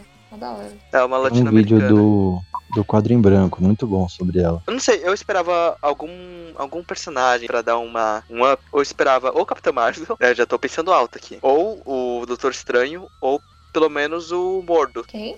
O Mordo. O Mordo, ele era o amigo do Doutor Estranho, que ele começa a querer caçar todos os magos muito fortes. Ah, sim. E a gente sabe que o Mordo vai aparecer em Doutor Estranho 2, assim como a Wanda. A gente não sabe É como. verdade. Porque a Wanda, no outro pós-crédito, ela tá lendo o livro. Aquele livro da. Da Feiticeira. Escarlate. Uhum. E Eu ela tá no ela- plano astral, né? Sim, ah, é verdade, ela tá no plano astral. Eu esqueci disso. Isso é importante, isso é um ponto muito, muito, muito importante. E a Agnes fala que ela consegue ser até mais forte que o Mago Supremo, que o Doutor Estranho. Aham. Louco. E eu não sei como vai ser o plot do Doutor Estranho. Como é que é? Loucura na, na- no multiverso? É, eu acho que É Porque. multiverso da loucura, não é? Eu concordo. Multiverso da loucura, isso. Que ele é tudo vermelho. Que então, a gente já sabe que Wanda vai estar lá. E a gente não sabe se ela vai estar pra ajudar ou pra atrapalhar. O que eu acredito é: o Mordo tá tentando caçar os magos fortes. Sei lá, o Mordo não vai conseguir fazer nada com a Wanda, mas enfim. Nem com o Doutor Estranho. Não, Doutor Estranho. Só que eu acho que a Wanda pode ou buscar ajuda com o Doutor Estranho. Eu acho que ela vai tentar recuperar os filhos. É a minha teoria. É, eu vi uma galera falando que ela tava só zoando no livro assim, aí ela ouve os filhos chamando, que não era a intenção dela, mas acho que se ela tivesse ouvido os filhos chamando enquanto ela tava no, no livro, ela teria feito uma cara de surpresa, assim, tipo, caralho, minhas crianças. Mas não, ela só faz uma cara, tipo, faz uma cara lá e não parece surpresa. Então eu acho que ela realmente mesmo tá procurando no livro uma forma de, de trazer as crianças de volta. Não julgo, as crianças são uma gracinha. Mas Sim. isso mostra também que ela não superou, passou por vários estágios do luto, mas ela não chegou no que seria tipo aceitação mesmo, porque ela pode até ter aceitado o Visão, mas é complicado realmente, porque o Visão ele já estava morto e as crianças ela realmente criou, mesmo que numa realidade que não era concreta. Então, dá pra entender, sabe? Eu acho que da forma que eles desenvolveram as crianças também, por eles serem mini super-heróizinhos, eles vão acabar aparecendo de novo. A minha teoria máxima, eu acho que vai ser como vão surgir os X-Men. O que eu acredito é, no universo Marvel, tá tendo muito esse negócio de como as pessoas estão vendo os heróis. Porque a gente sabe que os heróis não conseguiram derrotar o Thanos de primeira. O pessoal ficou cinco anos, tipo, metade do universo virou pó. A gente teve a Wanda, que, que fez aquele, o que fez lá em Lagos. A gente teve o Tratado Sokovia, que colocou alguns heróis como, como inimigos do governo. A gente teve alguns casos já, por causa dos Vingadores, com o Hulk. Só que agora, nesse momento, a gente tem a Wanda, que acabou de controlar uma cidade inteira, que com certeza não vai deixar barato assim na- no universo Marvel. A gente tem o Homem-Aranha, que tá sendo acusado de assassinato. E eu não sei o que Falcão e o Soldado Invernal vão trazer. A gente tem o Gavião Arqueiro, que tá. que virou um assassino, que é por isso que vai ter a série dele, né? Ele vai ter que lidar com esse passado. Então eu acho que os heróis vão ser come vão começar a ser perseguidos. Vão começar a ter uma reputação muito má, principalmente por causa da Wanda, do Peter Parker e do Gavião Arqueiro. E nisso a Wanda vai enlouquecer e criar os, os mutantes. Vão criar. Vai transformar boa parte do, das pessoas na Terra em super-heróis. Di- Digamos assim. Que nem o plano do Magneto. Que ele queria transformar o- os humanos em mutantes. Magneto e a cura gay. É uma boa não sei. teoria. Eu acho É. bem válida. Acho que ia ser da hora, né? Tudo que a galera quer é os mutantes, né? Pelo amor de Deus, já tá faz um tempo todos esses trâmites aí de direitos autorais, muitos anos a fio que isso tá rolando, então acho que é uma boa saída pra eles. Porque tá tendo muita guerra pra ver esse negócio do multiverso. A gente teve uns flertes aí com Homem-Aranha Longe de Casa, que no trailer o mistério fala do multiverso, só que era tudo balela. Só que eu acho que, não sei, seria uma boa. por- Principalmente com Homem-Aranha 3, tem muita teoria de que vai ter um Aranha Verso. E, nossa, não, não tem palavras se acontecer isso. O o Aranha 3 já tá sendo gravado com o Andrew Garfield, né? No cast, né?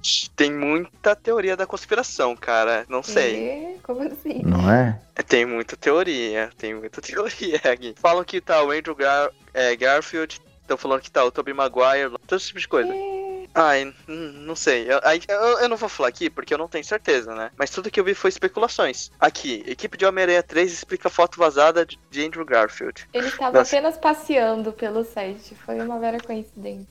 Foi tipo quando vazaram as cenas lá do, do Ultimato, que tinha o pessoal nos estúdios lá com as roupas de, de 2012. Os caras inventando um monte de história. Nossa, sim, sim, Verdade. lembro disso. Vocês querem partir pro final? Mais alguma coisa? Acho que não, acho que da série é só isso mesmo que eu anotei. Ó, os pontos positivos pra mim foram já tinha coisa muito pré-estabelecida, muitos muitos personagens pré-estabelecidos e eles conseguiram desenvolver um pouco desse personagem que a gente já conhecia, ainda mais, né? E os efeitos especiais estavam muito bons. Eles não apertaram o bolso pra fazer isso, tanto que eles colocaram uma galera inteira pra assistir a série, o primeiro e o segundo episódio. E as partes negativas, eu não tava pensando muito nisso, né? Tem que pensar um pouquinho aqui. Ah, é. Cara, acho que são pequenas coisas. Tipo, algumas coisas muito preguiçosas, tipo tirar a Darcy quando precisa, fazer os poderes da Wanda surgirem muito, muito fortes, depois nerfarem. E sei lá, cara. O Visão Branco. O Visão Branco. Pra, pra mim, o Visão Branco já tira um ponto já da, da minha nota. Eu odiei o Visão Branco. Que coisa. Tá. Vamos lá, vamos lá então, né? Ó, fica, fica vendo. Vai ter tipo um arte ataque, eles vão pintar a armadura do, do Visão. Ele vai, ele vai voltar normal, ele não vai ficar branco. Vai ter um. Uma marcenaria. Não é marcenaria, né? Que fala. Funilaria. Bagulho funilaria, os caras tudo pintando. Por grafite. Ah, minha nota é 8,5, tá? Pra quem quiser saber, 8,5. Tá aí minha nota. É, Os pontos positivos pra mim, eu acho que tem muito a ver com relação ao desenvolvimento dos personagens, de personagens que a gente ama, que personagens que cativaram a gente nesses tempos de Marvel. Tem muito a ver com isso. Eu gostei muito do formato que foi apresentado, né? Essa homenagem às sitcoms e- dos Estados Unidos, né? Não só as que são, as que são bem claras, né? Mas também aquelas que são mais escondidas dentro dos episódios. Gostei também da apresentação de alguns personagens. E agora, indo pro ponto negativo, já juntando com isso, eu gostei dessa introdução de alguns personagens. Porém, algumas foram muito, muito jogadas, né? Que nem a da foto. Eu achei que faltou um pouco de desenvolvimento nisso. Então, por isso, a minha nota vai ser 8. E o Mephisto, você gostou dele? Maravilhoso. E aí, vai Freitas ou vai, vai Ellen? Então, pontos positivos. Gostei, eu gosto muito do começo da série, realmente. Eu comecei assim, eu fiquei, meu, isso é muito legal. Porque eu gosto muito do mistério. Ele te prende muito. Realmente, eu imagino que foi uma tortura pra assistir semanalmente, né? Eu tive muitos privilégios de poder assistir tudo direto, porque senão eu ia ficar sofrendo bastante, ia ficar meio pirando. Mas eu gostei bastante da série. Eu acho que ela é, ela é uma novidade muito bem-vinda dentro do universo da Marvel, né? Tomara que eles apostem mais nesse tipo de conteúdo mesmo, sabe? Nesse tipo de abordagem. Fazer uma coisa mais diferenciada, fazer uma coisa mais autoral. Porque isso é muito importante, né? Por isso que eu acho que eu acabo não gostando tanto, né, das partes da Sword, assim. Mas eu gosto da dinâmica dos três personagens ali, né? A Mônica Rambeau, a Darcy e o. Qual que é o nome dele? Eu não, eu não lembro. Johnny Woo. Johnny? Jimmy Woo? Jimmy Isso, Jimmy. Sorry. Eu gosto muito da dinâmica deles três, acho que funciona, mas tudo fora disso, assim, o Hayward, né? eu odiei o Hayward. Hayward. Não é porque. Não é porque ele é um filho da puta, é porque eu não gostei do personagem mesmo, sabe? Eu acho que ele não funciona como o vilão ali. Não sei, eu acho que ele não funcionou como vilão, sabe? E eu, eu gosto da ideia de que ele pode ser alguém realmente relevante, mas eu gostaria mais se eles tivessem, sabe? Mostrado, tipo, não, ele é um Screw ou ele é algum outro uma personagem importante dos quadrinhos. Porque fica muito jogado, né? Fica muito esquisito, assim. Eu não gosto. Ele tem uns diálogos muito, assim. Bem, bem paia mesmo, sabe? Então, esses últimos episódios, assim, tem momentos que eu gosto muito, né? Eu gosto muito do momento que a Wanda revisita os traumas dela do passado. É bem forte e tem lá, né? A, a gente acabou não comentando, eu acho que foi a frase mais famosa da série lá, que é quando o Visão tá com ela, né? E ele fala, como é que é? Que é o luto, se não o amor perseverando, alguma coisa assim, né? Essa frase ficou bem famosa, ficou bem impactante. E ela é mesmo, é muito bonita. E eu gosto disso, sabe? Eu gosto muito dos personagens. Acho que esse que é o ponto forte, porque eu sempre senti muita falta, principalmente da Wanda, porque sentia muita falta dela realmente ter ido forte. E é uma pena que a gente só tenha conseguido isso no momento que ela provavelmente vai se tornar uma vilã. Mas, de qualquer forma, né? Eu espero muito ver os personagens que estão ali de novo. A Mônica Rambeau, principalmente. Eu quero muito ver ela agora que, né? Vocês falaram que ela vai estar no filme da Capitã Marvel. Acho que vai ser muito legal. Ela é uma personagem que, realmente, né? O Shoichi falou que, que a série é focada na Wanda e no Visão, né? Óbvio. Mas eu não sei, realmente, o Tito falou mesmo. E falta alguma coisa, sabe? Da Mônica mesmo. Acho que faltava mais cenas dela usando os poderes dela. Mas eu espero que ela seja bem aproveitada no futuro, né? Que ela descubra os novos poderes, etc. E a criançada também. Tomara que eles voltem. Eles são uma gracinha. E o Shoichi falou do Visão Branco. Eu não odiei tanto. Eu só achei bem. Bem qualquer coisa, assim. Não foi um negócio que me incomodou, mas não me chamou muito a atenção também. No geral, eu acho que é uma série excelente, principalmente pra se ver nesse momento que a gente tá vivendo. Eu acho que eu dou um 7,5. Não dou muita nota quebrada mesmo. Acho que 7,5 é como eu me sinto em relação à série. Eu terminei e eu me senti satisfeita de acompanhar essa jornada da Wanda. Bom, os pontos positivos que eu vejo é também o desenvolvimento, né? Foi numa uma forma boa para a maioria deles. Também as sacadas que vão tendo, essas brincadeiras, essas, esses usos dos sitcoms e de referências. A questão também do helicóptero quando ele passou, de coisas como a roupagem, a, da transformação lá do, do cara pra roupa de abelha e também os usos de linguagem, como as coisas assim que vão deixando melhor. A forma como eles encaixaram essas propagandas e tudo vai se completando. E também alguns pontos negativos que eu vejo foram também essas coisas de colocar personagem meio solto, parece que faltando coisa. E também uma coisa que eu senti que parece que foi meio que um furo foi deles ficarem. Eles falarem isso do Visão ter sido sequestrado, né? Roubado, o corpo lá, os restos, e o Hayward ficar vigiando ele de fora, esperando o momento que ele fosse sair, quando na verdade o, o Visão sempre estava lá com ele e não tinha nada disso. Era só uma criação. Daí também o Visão Branco, eu não achei ele ruim, eu gostei dele. Só realmente ficou ali mesmo. Não, não foi acima da média e eu gostei dele. Porque eu penso que ele vai ser usado ainda, vai ser muito abordado, no, vai ser muito importante de alguma forma por carregar ali a imagem do. Por a Wanda não ter visto ele daquele jeito, pode ser que ela veja ele em algum momento e vá se assustar, ou ficar toda desestabilizada de novo. São coisas que podem acontecer. E daí, a minha nota, eu acho que eu fico com 8 também. Pra onde que o Visão Branco foi, vocês acham? Porque eu fiquei tipo, mano, o, o maluco saiu vazado do Tem nada. Assim, eu fiquei.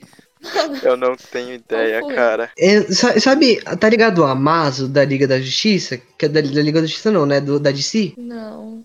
É aquele androide que copia os poderes de todo mundo. É o androide que copia os poderes de todo mundo que ele vê. Conheço, eu não, eu não conheço muito da DC. Enfim, ele é um androide que ele é criado por- pelo Dr. Ivo e ele copia os poderes de todo mundo, né? No desenho da Liga da Justiça, ele aparece, ele copia os poderes de todo, todo mundo da Liga, ele se torna, tipo, um ser mais poderoso do universo. E Ele é tipo tornado. ele é um. É, mais ou menos, porque depois, quando ele passa a se tornar o ser mais, mais, mais forte do universo, ele muda a composição dele e tal, enfim. Mas a questão é que, quando ele, quando ele copia os poderes de todo mundo aqui na Terra, que eram as pessoas mais fortes, né? A Liga da Justiça, ele vai partir em busca de sentido pra vida dele, sabe? E eu acho que isso vai acontecer com o Visão também. Ele vai, sei lá, buscar algum sentido, já que teve toda aquela questão da filosofia do navio de Teseu, enfim. Talvez ele busque entender quem ele é de verdade, sabe? Já que ele passou por muita coisa, agora ele precisa se reencontrar. E também uma coisa que eu fiquei pensando é se a magia liberada, né, aquele conflito da Wanda e da, da Agatha, pode chamar a atenção de outros seres de energia, né, ou magia, que pelo universo ou de outras dimensões também chegando nessa, nesse embate aí que talvez cairia no filme do Doutor Estranho. É, isso é um bom ponto. Porque a Marvel, por enquanto, por enquanto mesmo assim, ela trabalhou muito mais a, uma questão de, de tecnologia, de alienígenas, mas a magia em si. Ela ficou mais restrita ao mundo do Thor e ao mundo das pedras, né? Foi mais ou menos aí, mas os outros personagens em si era mais tecnologia, mais ciência, mais alien, sabe? Uma coisa mais assim. As últimas coisas que a gente teve foi Homem-Aranha e agora WandaVision. Eles estão buscando muito esse negócio de magia e coisas do espaço. A gente tem aqui a Mônica, vai pegar a parte dos Skrulls e ao mesmo tempo a gente tem a Wanda e tem o Doutor Estranho. Eu acho que em algum momento essas coisas vão convergir, em algum ponto. Sim. Tanto a parte é, cósmica quanto a parte mágica. É um passo muito grande, né? Realmente. E tomara que dê certo. Mano, o que que vocês acham que vai ser a- a- o filme da Viúva que vai sair na Disney Plus? Já era pra ter saído há um ano. Que ódio. nisso. Já era pra Eu- ter saído há um ano esse filme. Eu não quero, não quero ver esse filme, não importa. Era pra eles terem feito o filme dela enquanto ela tava viva. Só Depois Exatamente. que eles mataram ela. Ai, que ódio, sério. Fiquei muito mal que ela, que ela morreu mesmo, assim. Porque nesses últimos filmes sempre teve aquela coisa, ah, morreu, mas pode voltar, né? Mas a Viúva Negra não, morreu mesmo. Nem ela nem a Gamora, né? E eu gostava muito das É, duas. nem a Gamora. Porra, eles mataram duas personagens, mulheres muito fodidas. A Gamora tá entendeu? aí. Gamora tá fugindo aí. Tá no espaço. Uhum. Tem que lembrar não disso. morreu? Ela não A Gamora É, morreu. Gamora. Ela tá dentro Uma Gamora da... que não se apaixonou. Ah, é verdade. Sim. é O Peter Quill vai verdade. atrás dela, só que a Gamora não ama o Peter Quill. Eu não sei se vão ficar é juntos. verdade, eu tinha esquecido disso. Vai ser tipo como se fosse a primeira vez, Guardiões da Galáxia 3. Putz. Mas não sei, eu não sei como Viúva Negra pode atingir o universo Marvel dessa forma, porque a gente tem Homem-Aranha, que se passou, acho que um ano, se não me engano, um ano depois do Ultimato. Sim. Teve WandaVision, que se passou três semanas, né? Foi logo depois de tudo ter acontecido, a Wanda ficou com luto, aconteceu blip. tudo isso. O Blip. E teve e o Falcão e o Soldado Invernal, que agora tá passando a seis meses depois do estalo. É. Tudo assim, tipo, antes de, de Homem-Aranha. Não sei se vai ter algo muito grande. Acho que também pra, pra justificar porque eles não apareceram no Homem-Aranha, né? Porque o Talos, que tá como Nick Fury, ele fala pro, pro Homem-Aranha que o Thor não tá na Terra, a Capitã Marvel tá ocupada, você é o único cara que pode lidar. Faz sentido, sim, verdade. que a Viúva Negra, ela pode ser muito mais no passado mesmo, né? E Mas não sei se vai ter alguma coisa impactante. Só mostrando mesmo como foi o desenvolvimento dela, pra ela ficar do jeito que ela tava no primeiro Vingador e tal. Que nem, tipo, por- uma coisa que me veio em mente agora, na graphic novel do... Não, é gra- eu não sei se é isso que chama. É um livro, né? Não é um Uhum. HQ. Que, que é o Vingadores Motim. E nele, a Viúva Negra, ela se encontra, ela tem que entrar numa base sobre o funcionamento, sobre o domínio da Hydra, e ela encontra com uma outra moça que treinou junto com ela. E fica toda aquela coisa de lembrar da infância e tal. Pode ser que eles puxem alguma coisa nesse sentido. Ô, Freitas, isso é basicamente o que vai ter no, nesse filme. Vai ter a irmã dela aparecendo, que é me- mesma coisa que ela, sabe? Foi treinada, espiã e tudo mais. Eu acho que esse- o que esse filme vai fazer é justificar a ausência da irmã, e eu acho que a irmã dela vai chegar pra substituir a Viúva Negra. Tipo, a nova Viúva Negra, no caso. Pode ser. É, realmente. E aí, vocês querem finalizar mais alguma coisa? Pode Eu ser. acho Dormi que nada. é hora de dar tchau.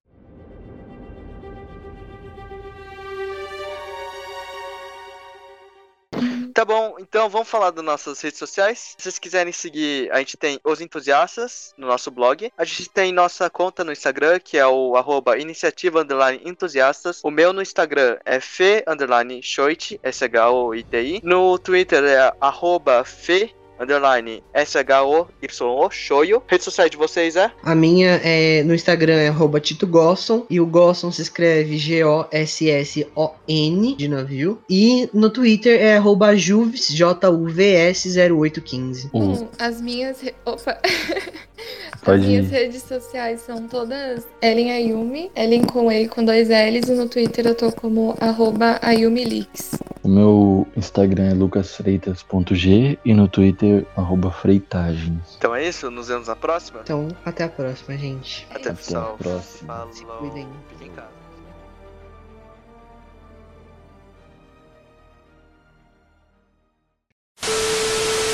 Eita. Gente, vocês estão aí? Alô, alô, alô. Oi. Opa! Oi, chat. Agora sim. Oi, só queria. Isso é as memórias dela, é o corpo dela. Alô? Deu Caiu? uma travada. Caiu? Ah, caiu, achei que fosse pra mim, Freitas. Freitas tava muito empolgado, ele caiu. Eita! Eu movi Oi, o voltei. Freitas. Eu, eu, eu movi o Freitas pro outro, pro outro server e eu botei ele aqui de volta. Eu terminei de falar e todo mundo ficou surdo. Não escutei mais nada.